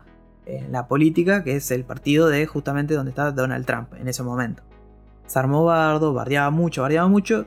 Y eh, uno de los corresponsales, ¿no? De, de la, como sería como la ultraderecha, ¿no? Creo que se dice cuando los republicanos son como la ultraderecha, ¿puede ser? No sé mucho de política, parece. Sí, creo que. Si, si es Trump, es ultraderecha. Exactamente. Bueno, uno de los que estaba ahí con Trump, que es Jack Posobiec, eh, agarró y dijo, bueno, tanto me bardeas, entonces agarró y empezó a buscar dentro del Twitter de James Gunn y encontró unos, unos tweets donde eh, él hacía chistes con pedofilia, la iglesia, cosas que es humor, pero ¿qué pasó? Vos estás laburando para Disney, ¿no? Entonces que lo vio justamente el director de Disney, ¿no? Y agarró y le dijo, eh, no, capo, mira, no, tengo que echar porque no puedes poner eso y Disney no puede estar atado a un director que tiene ese pensamiento, ¿no? A partir de ahí, bueno, Eso es la gran no, La Faraona, boludo. Claro, Sí, sí, totalmente. recontra cancelado. Eh, aparte, si vos lees los tweets, es nada. hizo chistes sobre curas y pibitos, tipo. Es algo que acá, tipo, capaz que. re- pero bueno, estás laburando en Disney, se entiende capaz por qué. Pero bueno, eh, de tweets de 2000, 2008, 2011, a- y estamos en ya 2018 cuando pasa esto. Y cae lo- pasa esto lo de James Gunn, James Gunn se va. Y cuando se va, agarra eh, el director de DC y dice, che, ¿no querés venir a laburar acá para Suiza Squad? Te prometemos libertad creativa total para la peli. Que es algo que va- vamos a notar Todos mucho. los chistes de, pelo- de pedófilo que quieras. Claro. Sí, sí. De, de nenes y- Todos los chistes claro. de cura que vos te gusten. Tenemos meme del padre Gracias si querés leer. Así que agarró, Gunn firmó y dijo, perfecto, dale. Aclaración, en ese momento se armó un quilombo en Marvel porque James Gunn ya había hecho todo el guion de Guardianes de la Galaxia 3 y eh, bueno, estuvo todo este momento entre que los actores Dave Bautista, David Bautista, eh, Bautista, perdón, eh, Zoe Saldana, algunos que, algún que otro, eh, diciendo, che, loco, no puede ser. Tiene que venir a hacerla él, no la puede hacer otro esta película. Y después de tanto revuelo y idas y venidas, se terminó decidiendo, obviamente, la vuelta de James Gunn. Entonces quedó como un director que laburó tanto para DC como para Disney. Ahora bien, vamos a hablar de la película de Suicide Squad, que eh, se, llama, obviamente fue un reboot porque estaba en planes ser una secuela, pero como le dieron libertad creativa a James Gunn, dijo, no, mira, vamos a- me quedo con Harley y me quedo con... Eh, ¿Cómo es? Con alguno que otro personaje más para tener ahí. Un boludo. Pero esto va... Claro. Pero Sí, se quedó con los y- mejores personajes. Más o menos. Y dijo, "Eh, vamos a hacer como una especie de, de reboot, ¿no?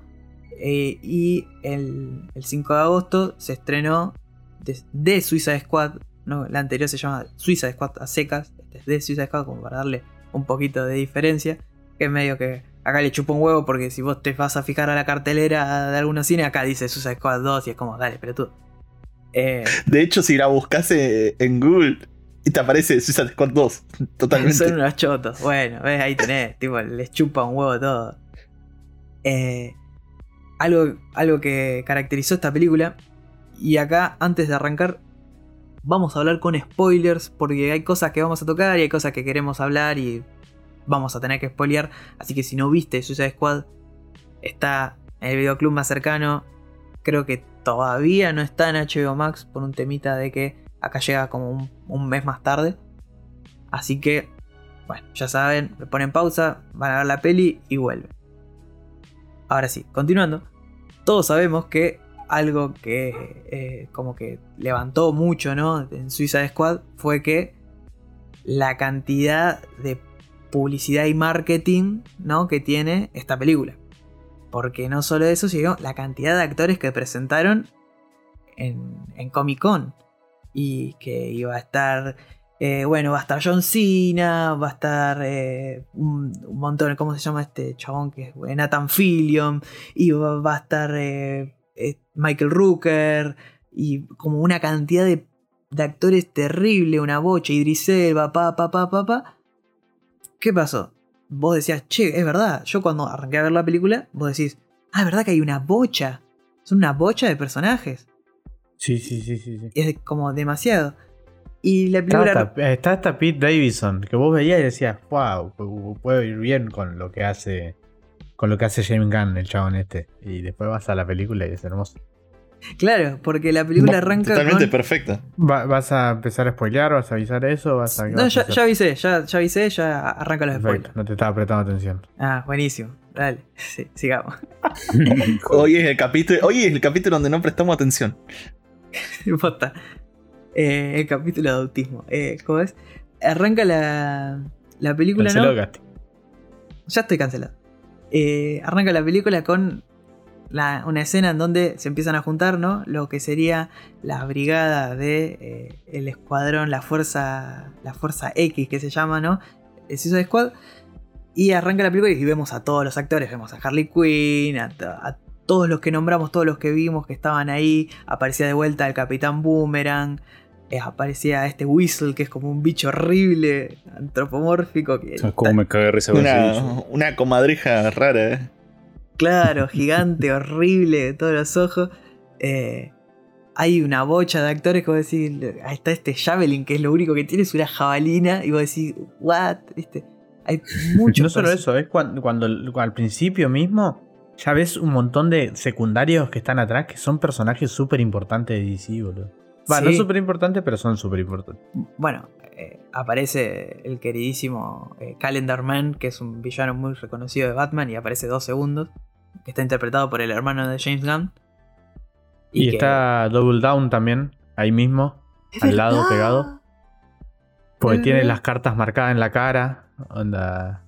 Mm, no, le había prestado atención. Kaleidoscope es la, la, que está dentro de colores donde está limpiando el lugar eh, es muy buena, ¿verdad?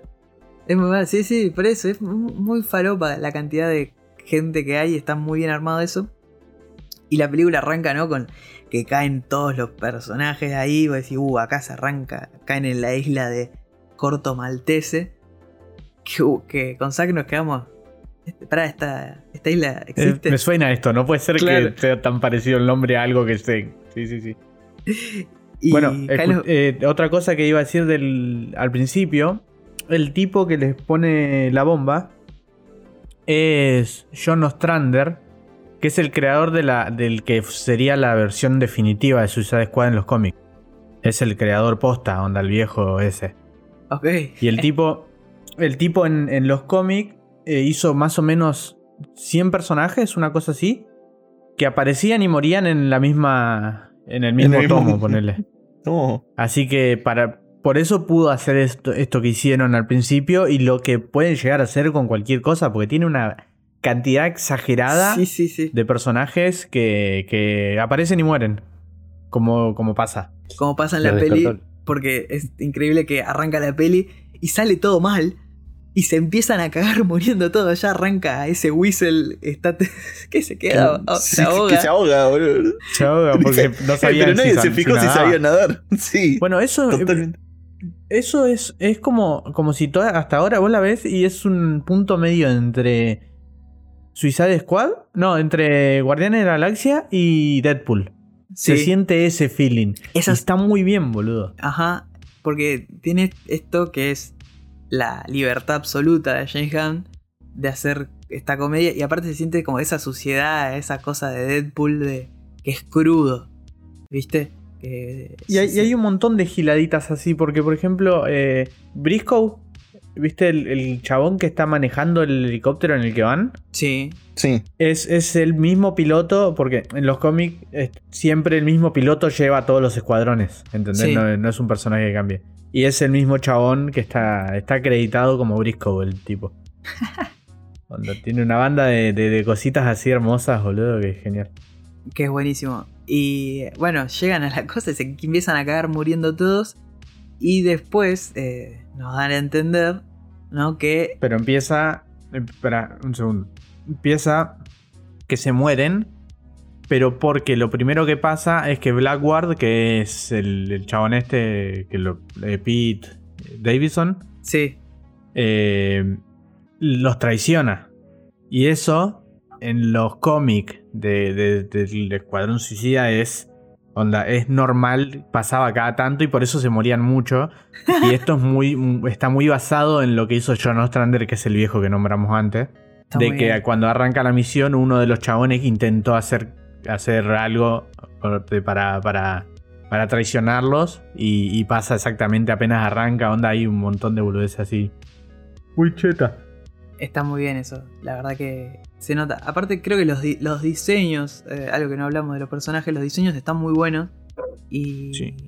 y se, no, se nota, o sea, eh, ay, no me sale ahora el personaje de Coso, eh, Rick Flag, tipo lo hacen ultra comiquero y está bien justificado que, que, que ande con una remerita amarilla toda chota, tipo super cute, porque... Y que dice problemas son.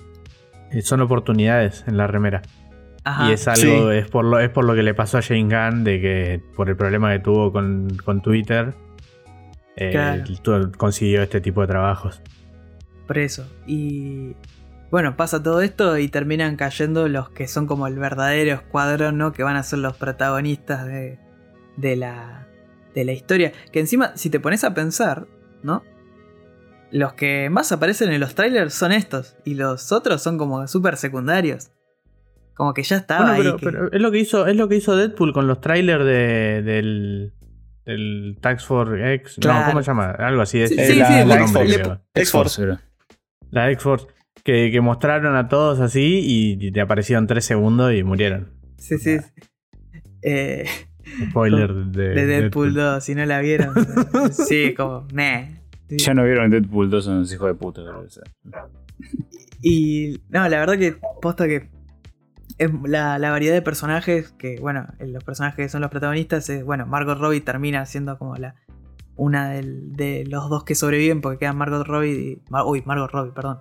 Harley Quinn y Rick Flag quedan como sobrevivientes de toda esa masacre hermosa y después quedan empiezan a caer los que son el otro grupo que mandaron, que son eh, Bloodsport, em, Peacemaker, que está John Cena, que hablemos un poquito de eso, porque es John Cena que ya, vi, que ya viene laburando en cine, pero en esta película lo vi actuar, la verdad Actúa. que... ah, claro, Sí, sí, actúa. John Cena. Ahora es John Cena. Ahora actúa, ¿no? No, no, actúa y muy bien. Y el personaje es muy bueno para John Cena porque es un pelotudón grandote, todo trabado. Yo lo que me reí cuando aparecen calzoncillos blancos ultra bobos. sí, sí, Sí. En el medio de la selva. Viene, viene de, de, de. ¿Cómo se llama? De Rápido y Furioso. En donde Claro. estando La Roca y. Y el otro. Y Vin, Vin Diesel, él era el que peor actuaba, chabón. Donde, Sí, sí, imagínate. totalmente. Es un leveleo zarpado. Eh, ¿Cómo era? Eh, Peacemaker, el nombre de John Cena. Peacemaker, claro. Cuando, de- cuando le presenta que Bloodsport iba a ser el líder, y este dice, ah, pero hace lo mismo que yo, pero yo lo hago mejor. Balas más pequeñas, le dice. Ah, esa discusión, esas discusiones están muy buenas. Tienen mucho flow que te muestra cómo son los personajes súper Mm. rápido. Eso está bastante piola. No, y aparte, al final de la película, totalmente, que está el enfrentamiento y. Pero ahora No cuando lleguemos dice- al final de la película lo hablamos.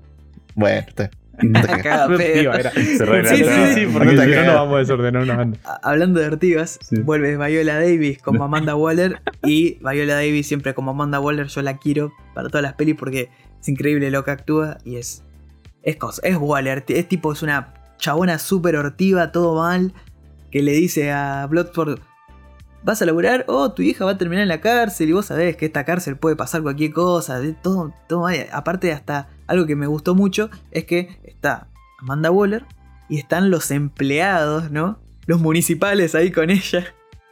Y Sí, tipo, sí, sí. cada Los vez que, Nicky se, tienen que- Que hacen las apuestan. apuestas. Claro. Este se muere acá, le dice. Eso es hermoso, eso es muy bueno, porque le da un poquito más eh, de, como de fuerza. Y, y le empieza, es que este James Gunn lo que hace es darle un poquito más, no, no sé si de lore, pero le da un poquito más de condimento. Tipo, bueno, mira, acá estos hijos de puta, como saben que son, son todos unos No, y chotos. pasa que, que, que los, esos son personajes que se van a mantener, por eso le están dando tanto Claro.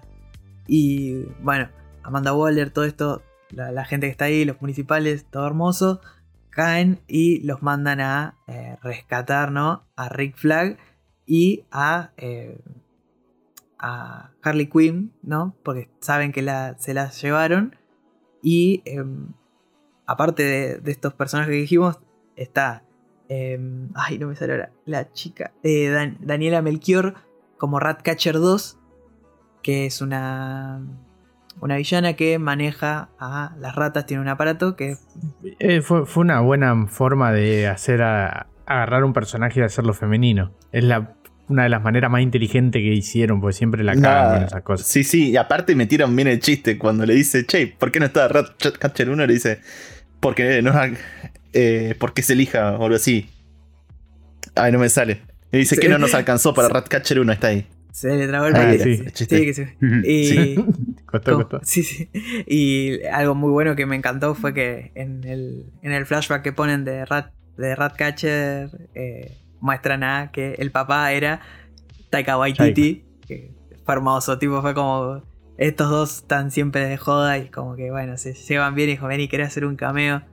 Y es muy linda la Claro. relación después que se empieza a formar con eh, Ratcatcher y Rick Flag cuando lo van a rescatar. Y me falta el último, que es el integrante, que me pareció excelente porque parece que es algo que es una marca, parece, ¿no? De James Gunn, que es meter estos personajes que hablan poco pero son súper creíbles. Que es Sí, pero es un personaje que, que, que- que encima. está hecho. Onda, es es, por- es porque, porque la- Guardianes de la Galaxia eh, tiene una estructura parecida a Suicide Squad. Es por eso Mm. más que por Gun. Y, y en Guardianes tenemos a Groot. Acá tenemos a King Shark. Que si vieron capaz que la serie de Flash, ¿viste? O vieron cómics, saben que King Shark es tipo super papota, es repotente. Y acá lo bajaron a una expresión más, más chica, ¿no? Que sí, que cuando es fuerte, es fuerte, No, pero es súper papota y de hecho lo nombran como que Claro. es casi un dios para unas. que es Nanahue. Nanahue, sí. Pero, pero, pero es súper potente, pero eh, no está tan civilizado, que tiene más sentido. Claro, y es, her- y es hermoso. Y es- las- Y es Sylvester Stallone. Claro, eso, que eso creo que le sumó mil veces más cuando nos enteramos por el Y- tráiler. y- Y la, la captura de movimiento de, de Nanahue es Steve Agee, que es el gordo con barba del- de los municipales que están ahí con. Exactamente. Exactamente. Mm, Es muy bueno. no, que- Sí, sí, es todo- está todo muy, muy bueno, ¿no? Como pasas de esto a, eh, a la Suicide Squad 2016, donde bueno, es una bosta todo. Pero bueno, Ah, y ot- otra, otra, otra cosa que no dijimos es que. Viste que está Ah, eh, el, el hermano de James Gunn, sí, que aparece al principio, que es el hombre del calendario. exacto. También hace Whistle. Sí, también. Hace, le hizo la Ujú. captura a Whistle. Que, que es piola, boludo, Que- tener un hermano así donde te mete todo encima- el trabajo Y el pito, el pito de los lunares no nombramos. Ah, bueno, sí, que falta. Otra cosa. ese, ese fue mi favor, el MVP para Sí, Sí, Shingan, sí, que- que- Es maravilloso. Lo amé mucho.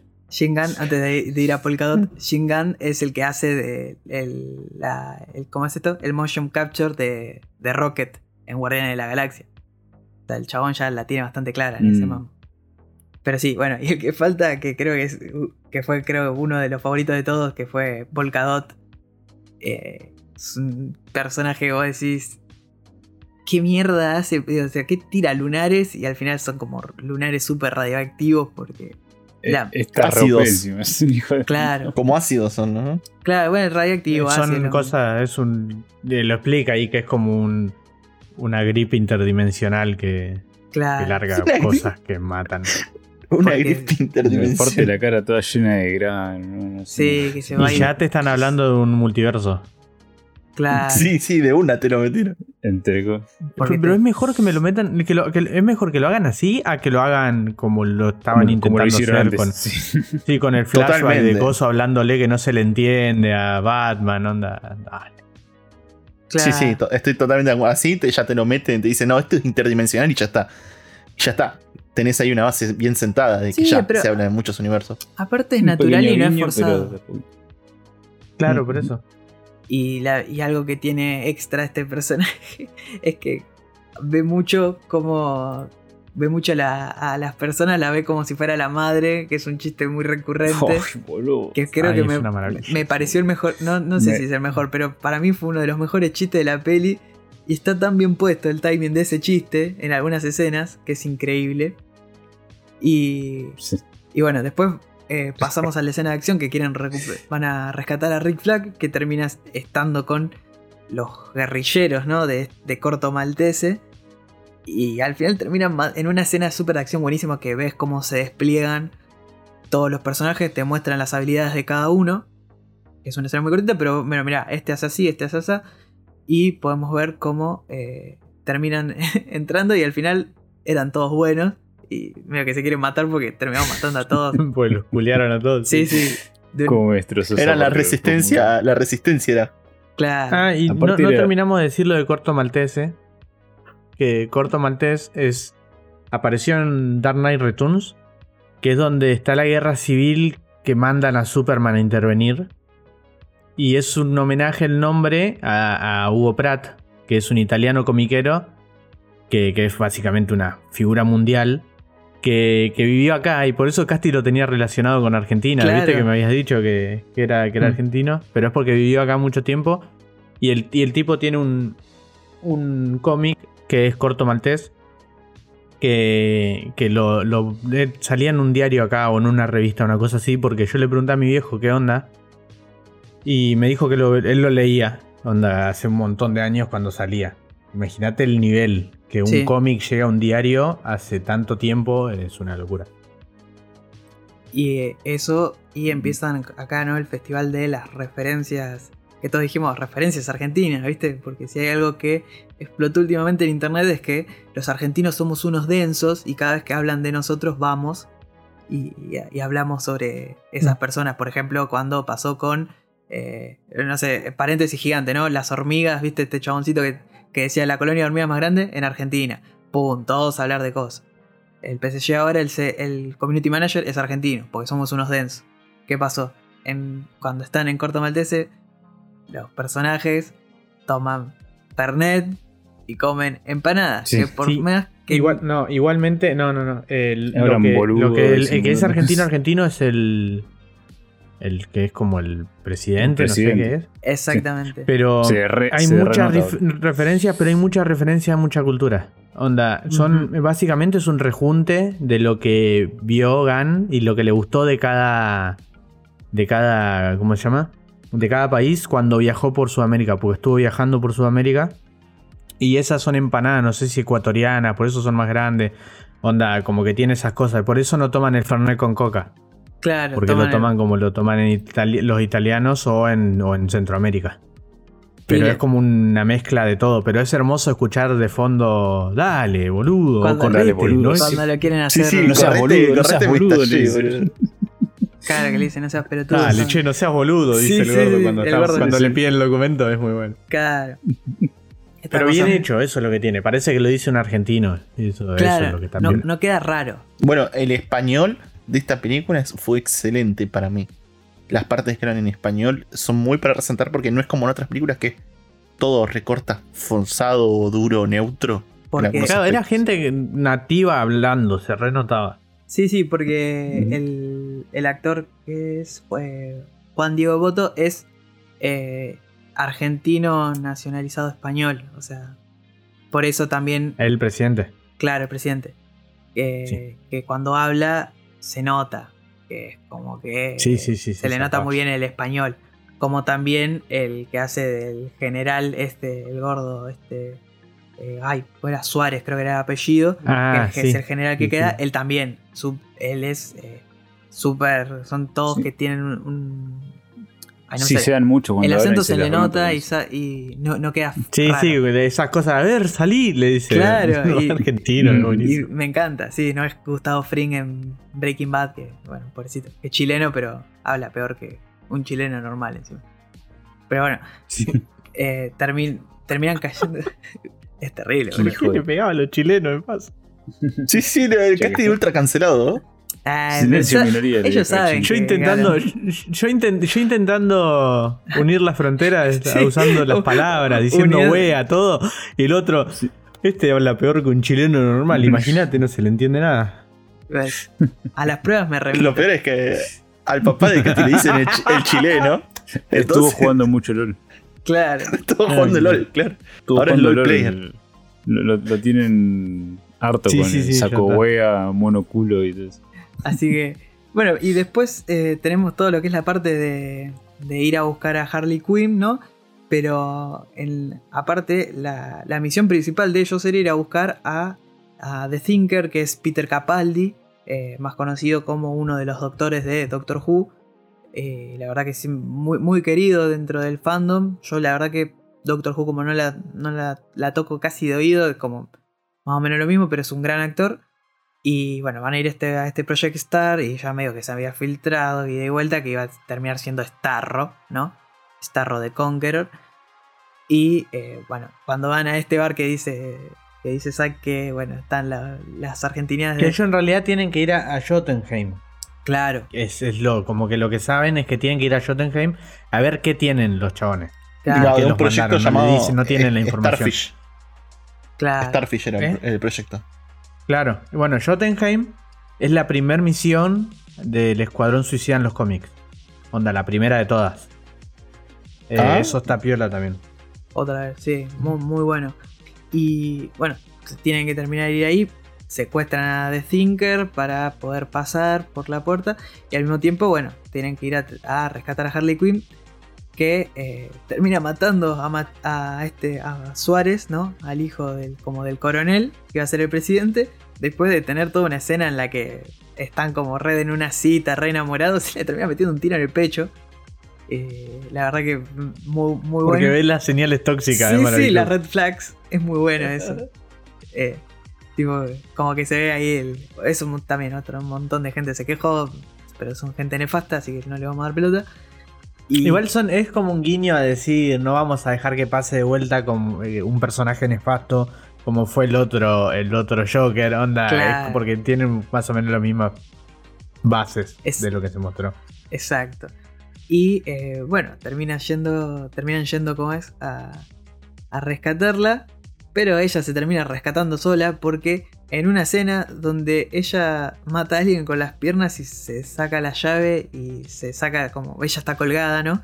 Y está con uno como con unas cadenas y tiene un candado ahí y ella La están torturando. la están torturando, las tortura este Bueno, esa escena la hizo toda Margot Robbie. eso iba a ir. Sí, es increíble, boludo. Porque la piba agarra la llave con la pata y se dobla toda la pata hasta llegar a la cerradura, boludo. Terrible.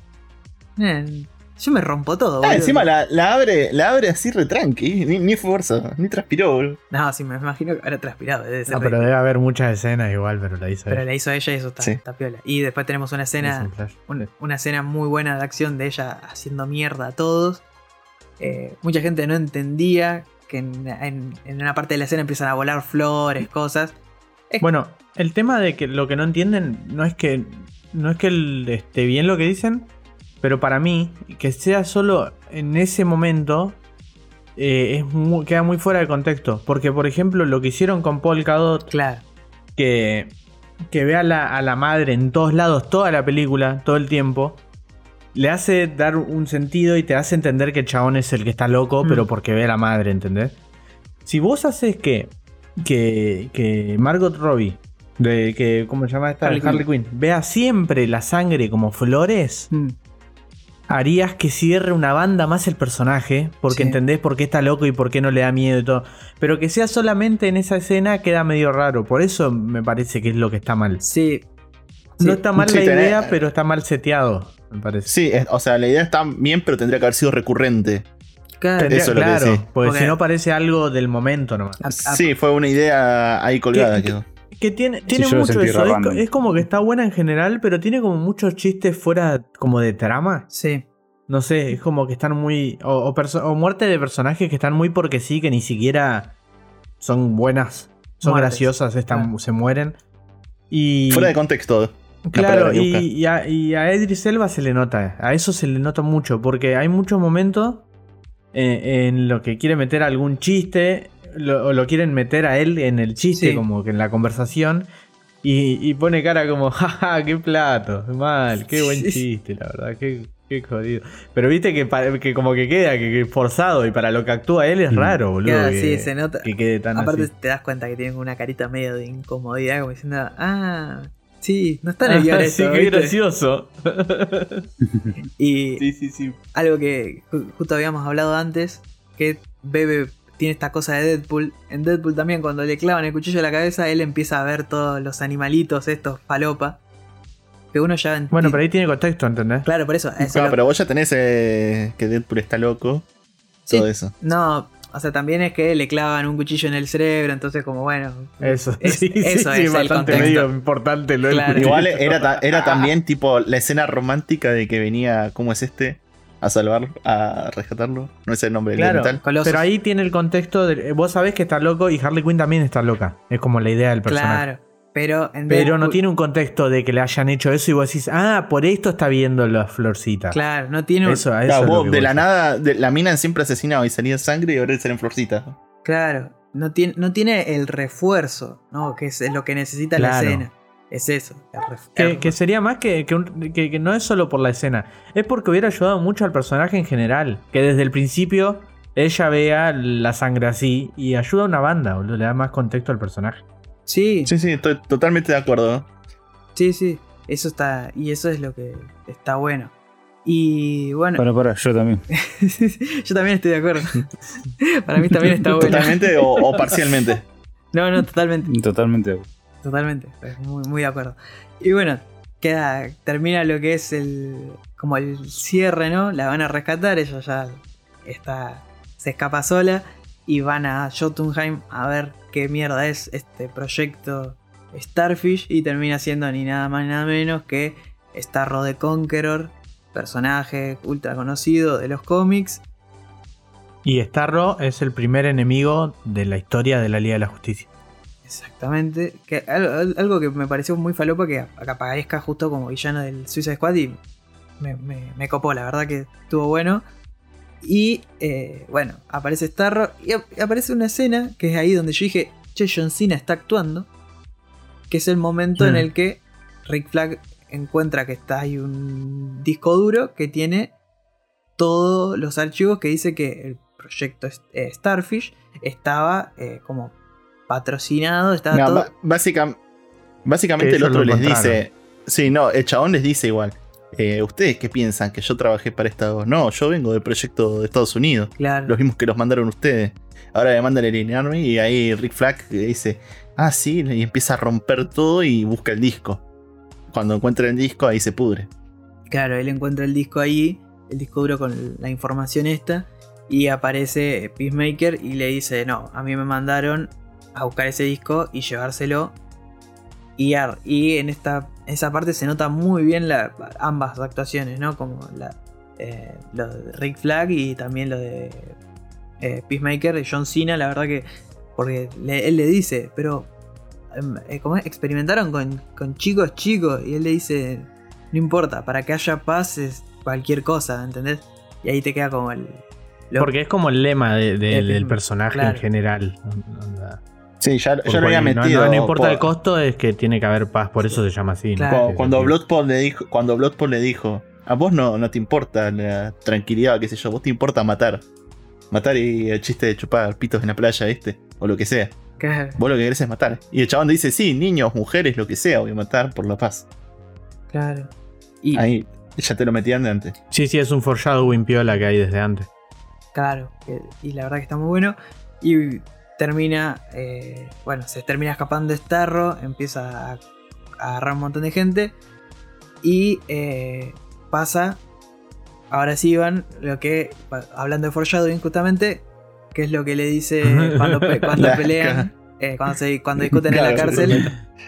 Dice yo lo hago O sea, mejor. le dice, yo uso balas más chicas. Exactamente. Y termina justo en el duelo porque termina eh, en una escena que anteriormente ah, me, había olvidado, en una escena muy buena de, acción de- entre John Cena y, Kinnaman, que es eh, Rick Flag. terminan matando a Rick Flag, que yo la verdad que esa, esa sí que no me la esperaba, era una muerte tipo, esta sí, no, no, no me la veía ni en pedo. Y eh, está por matar a Ratcatcher 2 y aparece justo eh, Idris Elba y en este duelo de pistola justamente termina ganando Idris Elba por un tema de uso balas más chicas, rompió la bala del revólver Claro. de Peacemaker y lo termina matando. Sí, a- matando. aparte le dice, ¿cómo lo hiciste? Le dice, le dice Peacemaker, ¿cómo lo hiciste palas más chicas? Le dijo. Claro. Claro, como pelotudo, vos tendrías que saberlo. Claro. como le- Y, y- y así termina lo que es como estos dos y es muy bueno. Y ahí termina lo que es Peacemaker por ahora. Y llegamos a la, a la escena final que es la pelea contra Starro. Donde vemos que hacen lo que pueden. Y al principio eh, Amanda Waller le dice, no, ya está, tómense el palo, esto ya no, no nos incumbe. Si, si están ustedes, se van a dar cuenta que estuvimos los Yankees y todo esto.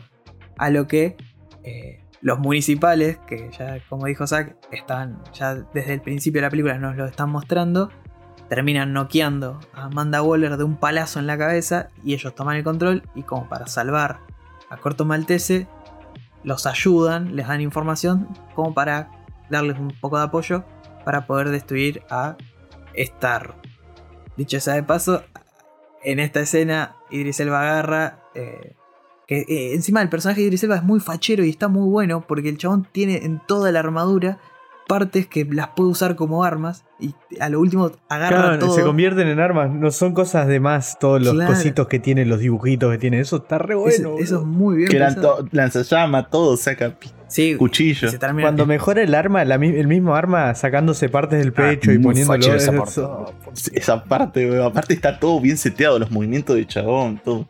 y termina armando esto y se, y la- se empiezan a separar eh, en lo que manda bueno Harley Quinn a ver dónde- qué podía hacer Harley Quinn que toda la película lleva la jabalina de, de- del chabón este que se caga Ah, muriendo porque tiene ese, ese gaga al principio Sí. tan bueno que, el- que hace como el.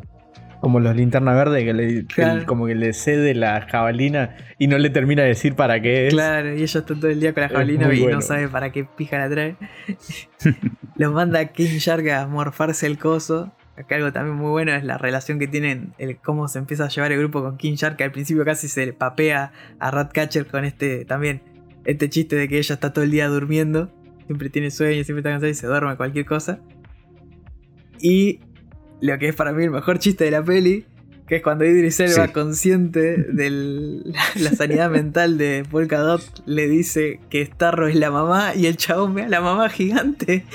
Es increíble. genial. es increíble. Es buenísimo, que voz gigante pegándole al edificio, boludo. Lo, lo que tiene también es que mm, no le dice Polka ni nada. Claro, le, le llaman por le el dice nombre. Norman Bates. No, no es el nombre ah, Norman Bates. Norman Bates, es verdad. Es el de Ay, psicosis. es muy bueno, que no tiene el problema cuenta. con la madre. Sí, sí. Es maravilloso. No, es perfecto, boludo. Tanto laburo le hicieron. Es Está muy, maravilloso. está muy bien. Y ese chiste para mí es el que se lleva a la película porque, bueno, aparte le quema la pata y te muestran como que a la mamá sufriendo, todo. Es muy bueno.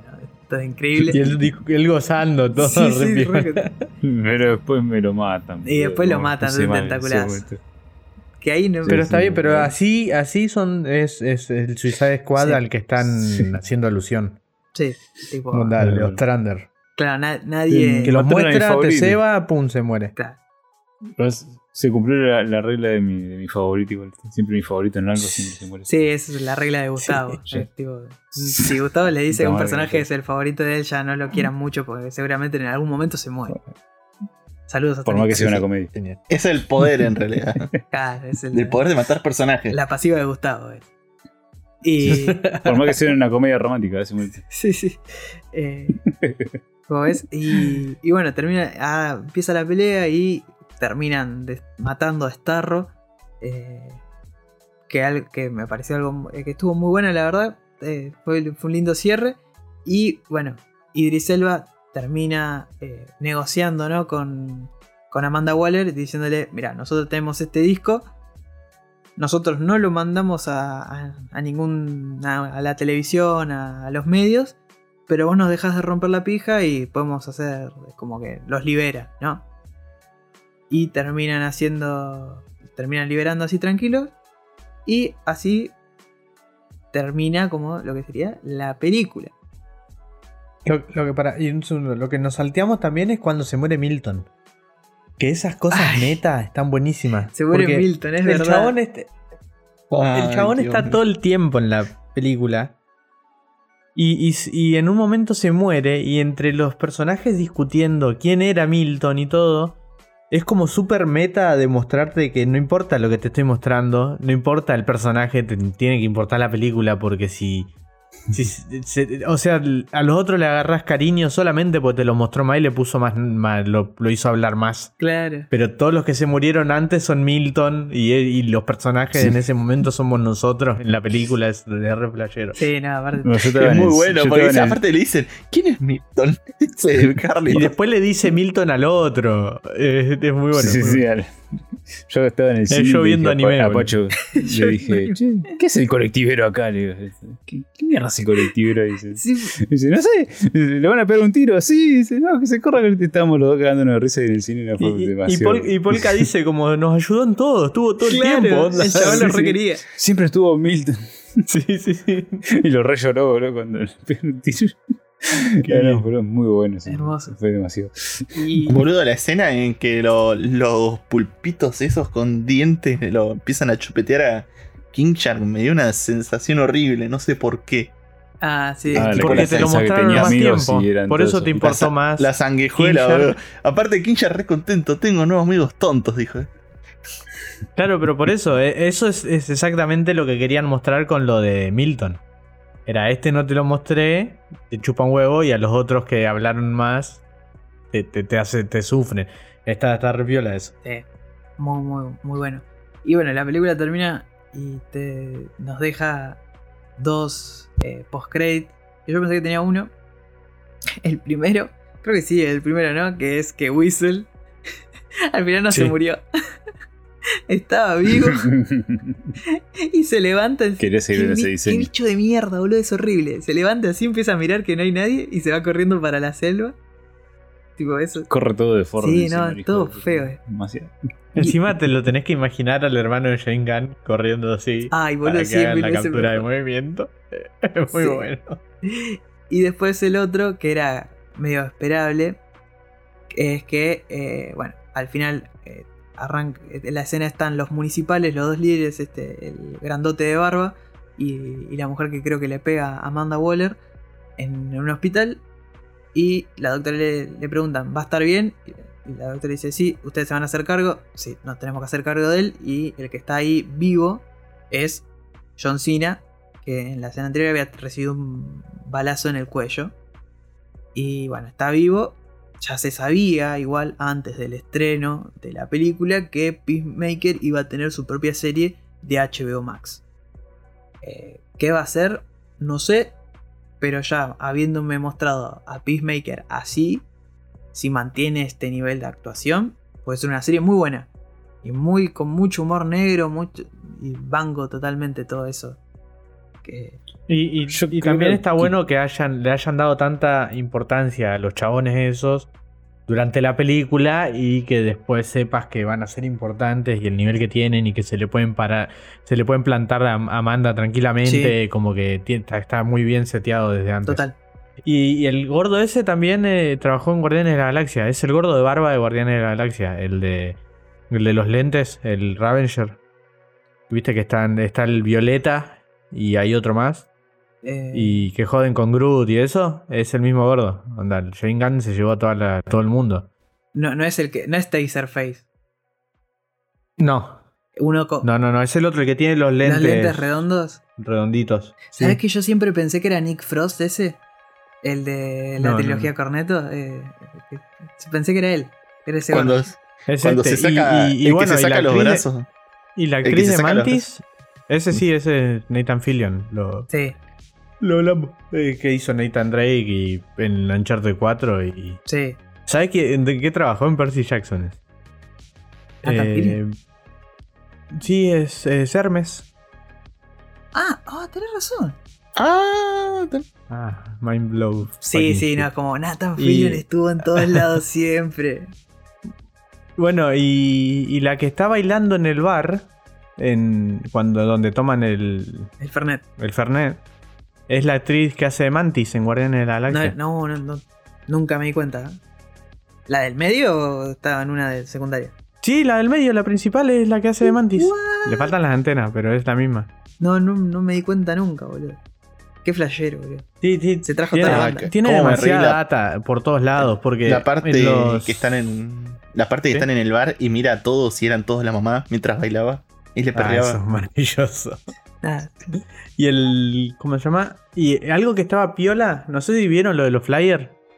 Lo que pasó con los flyers de, de Guardianes. De, de Guardianes, me sigo confundiendo, boludo. De, de, de- esta película, de esta Suicide Squad. Que había carteles, ¿viste? Que hacen los flyers como para el cine de cada personaje. Y, y metieron muchos flyers de, de los personajes del principio, los que se mueren al principio. Y los que se mueren al principio, abajo decía: Don't get too attached. Onda, no te, no te encariñes mucho. Porque si van a morir, No- lo tició no en me di los- cuenta en los nunca. carteles. no me di cuenta nunca. Qué bien, boludo. Algo, Está todo muy bien armada la película. algo para destacar. eh, que no, no sé si es bueno o malo, pero. eh, gastaron mucha guita en esta peli. Gastaron mucha guita. Y eh, pareciera que por ahora los números no son suficientes. Como para decir, bueno, fue una peli rentable, ¿viste? Así que no sé qué onda, qué va a pasar. Pero bueno, eh, sepan eso. Tipo, fue medio, fue Sí, medio raro. el tema también es que, que el- no es un momento para hacer los cálculos, onda. No, Están esperando la plata que, que- que sería con el cine normal y no hay chance. Y por eso ahora están volvieron a pensar si van a sacar las cosas de vuelta en on demand. Y como que sí se estuvo hablando mucho de eso, porque no hay, no hay una decisión clara, porque no saben por dónde ir, básicamente. claro. Bueno, y aparte el quilombo de la vereda de enfrente, con el pago de a los actores, de Scarlett Johansson, Bardo, porque a ellos no le pagaron, todo eso, entonces como está todo muy raro. Bueno, también igual HBO ya tenía el bardo de entrenar las cosas y con la película de, de Dune y eh, el director que le Claro. dijo, no, no, che, la peli en cine, me chupa la pija, no. No, nada, nada de verla en, en la plataforma día 1. Y son cosas que son, son válidas en cierto punto, pero, pero bueno, mu- mucho bardo y sí, todavía como que todavía no se sabe muy bien para qué lado va a rumbar. Aparte, bueno, viste que veníamos hablando de eh, la vacunación, todo esto en Estados Unidos y parece que ahora ya está la, la variante Delta ahí. Entonces están todos medio, "Mm, vacúnense de la concha de la lora porque está- es recontra, recontagiosa. Y, y nada, bueno, sí, es todo, todo un bardo el, el cine últimamente. Así que Pero bueno, positivo el saldo. el saldo positivo, la verdad, que la película gustó. Eh, James Gunn desatado, porque la libertad creativa la tuvo, creo que se nota bastante. Aparte, se, se da el lujo de hacer cosas que capaz que en Guardianes no le dejan, por un tema de que está en Disney, ¿no? Y que es más family friendly, ponele. Y, y, se no- y los chistes encima estuvieron buenos, no es que, tipo, es la violencia por la violencia y la sangre por la sangre, ¿viste? Es como que está bien, está todo bien puesto. Así que sí, saldo positivo y la verdad que Suicide Squad no, no, acá a todos nos gustó. Ahora, viste, te gustado, no, a mí no me gustó. Me pareció una poronga. La verdad que me parece una. Sí, sí, sí. Una Que cagada. estoy de No, no. Ese es el trabajo de gustó. bro. El Chistes de mierda. Que muy- que buena. Sí, Es súper disfrutable, boludo. Es súper. O sea, la pasás en un pedo. Es una película que podría ver varias veces de vuelta sin aburrirme. sí, aparte. Es como Guardianes de la Galaxia, es Shane Gunn. Sí, sí, es James Gunn. Pura y Y exclusivamente. levantó el muerto de Suicide Squad. Hay que ver qué pasa después. Pero bueno, El muerto de Yo Warner. a decir, yo Sí. decir que no puedo creer que fui al cine a ver una película de DC, o sea, del universo de DC, ¿no? Pues ya Con ganas. Joker. Sí, con ganas. o sea, creo que lo hablamos con Saga antes de arrancar a grabar, que creo que era también esa baja expectativa. O sea, si bien yo confiaba eh, en que, bueno, James Gunn, eh, James Gunn iba a tener un, un toque nuevo, no sabía muy bien cómo iba a salir. Eh, me había convencido bastante cuando hicieron esa. Cuando hicieron la presentación de los actores, creo que fue en el evento de DC, ese que duró como 24 horas. sí. Eh, habían. Hicieron como una Claro, especie ahí, de ahí zoom. como que estaba encarado y decías, "Mm, puede ser acá, ¿eh? Sí, Acá sí, algo". porque se, se notaba que. O sea, no sé, yo no, no trabajo con James Gunn como para decir cómo labura el tipo, pero se nota que él, que él trabaja mucho en lo humano, ¿no? O sea, vamos a llevarnos bien, vamos a hacer, vamos a hacer estas cosas, quiero que tengamos un grupo de amigos, actores, bueno, no sé, es lo que percibo yo de las películas de él, ¿no? Porque se nota ese feeling que hay entre muchos actores, ¿no? En, la película. Y, y la verdad que se siente como que cada uno está cómodo en, en su. Exactamente. Que, que está- que no se siente ningún actor como que, bueno, él fue- está rancho aparte. eh, o sea, se siente bien, eh, se siente una comunidad o sea, en el grupo de actores. Y, y eso en, la película parece que no, pero se siente, se transmite. Y uno termina generando esa empatía, ¿no? Se nota que, Y- y- que James Gunn Y sabe eso que las del. Lo que hablábamos de que uno está con la vara DC y algo que lo pasa es una banda y esto que lo pasa por bastante parece una maravilla. Es como Sí. que el contraste también ayuda mucho a la película y está bueno que pase. La verdad, yo la recomiendo un montón esta película, la verdad me, me gustó muchísimo y a pesar de que tiene un humor eh, fuerte, viste, en algunas, en algunas partes es, ¿cómo se llama? Es para que la veas en familia, o sea, yo me acabo mucho de risa, o sea, se lo veo con mi familia comiendo, no vamos a sacar muchísimo de risa. Sí, Yo la, la probé, la vi en familia en 4K, en la discográfica, y la verdad que la disfrutamos bastante. Y. Es muy familiar y el Tito se cagó de risa y dijo, no podía creer King Shark. Se cagó mucho de risa. Es que es, Este, el Kim Shark está hecho para eso, para que la gente empatice con el personaje. Es el Groot. ¿Te das cuenta que la ven en familia para no spoilearse entre ellos, no? Sí, sí, sí. Sí, sí, No, en mi casa no Sí. ven películas de superhéroes. no, pero sí spoilean lo que sea. Y no puedes decir que no. No puede ser que no porque hasta tu hermana spoilea a Casti. Sí, boludo. Boludo, ¿me- ¿vos podés creer que me spoileó la hermana de él? Tipo, yo dije, dale, boludo, son una familia bueno, de no te la chotos, boludo. tendrías que estar levantando y no te va a spoilear nada. Nada. Así que nada. Re incómodo todo. ¿Qué, qué? Ah, no, no entendí, boludo. Re incómodo todo quedó. Yo le dije no, no, porque no entendí un choto lo que dijo. Sí, sí, había entendido, ahora sí entendí. y sí, vas, no, Ahora sí entiendo. ahora sí entiendo. Pero bueno, si, si ahora, si a ustedes les gustó o no, no, no les gustó eh, Suicide Squad, la nueva, nos pueden mandar un mensaje por arroba podcasti1 en Twitter, en Instagram. Estamos ahí, nos piden el link y le- les mandamos para que puedan entrar al Discord, que es donde estamos más activos, porque vamos a decir la verdad, las redes están para avisar.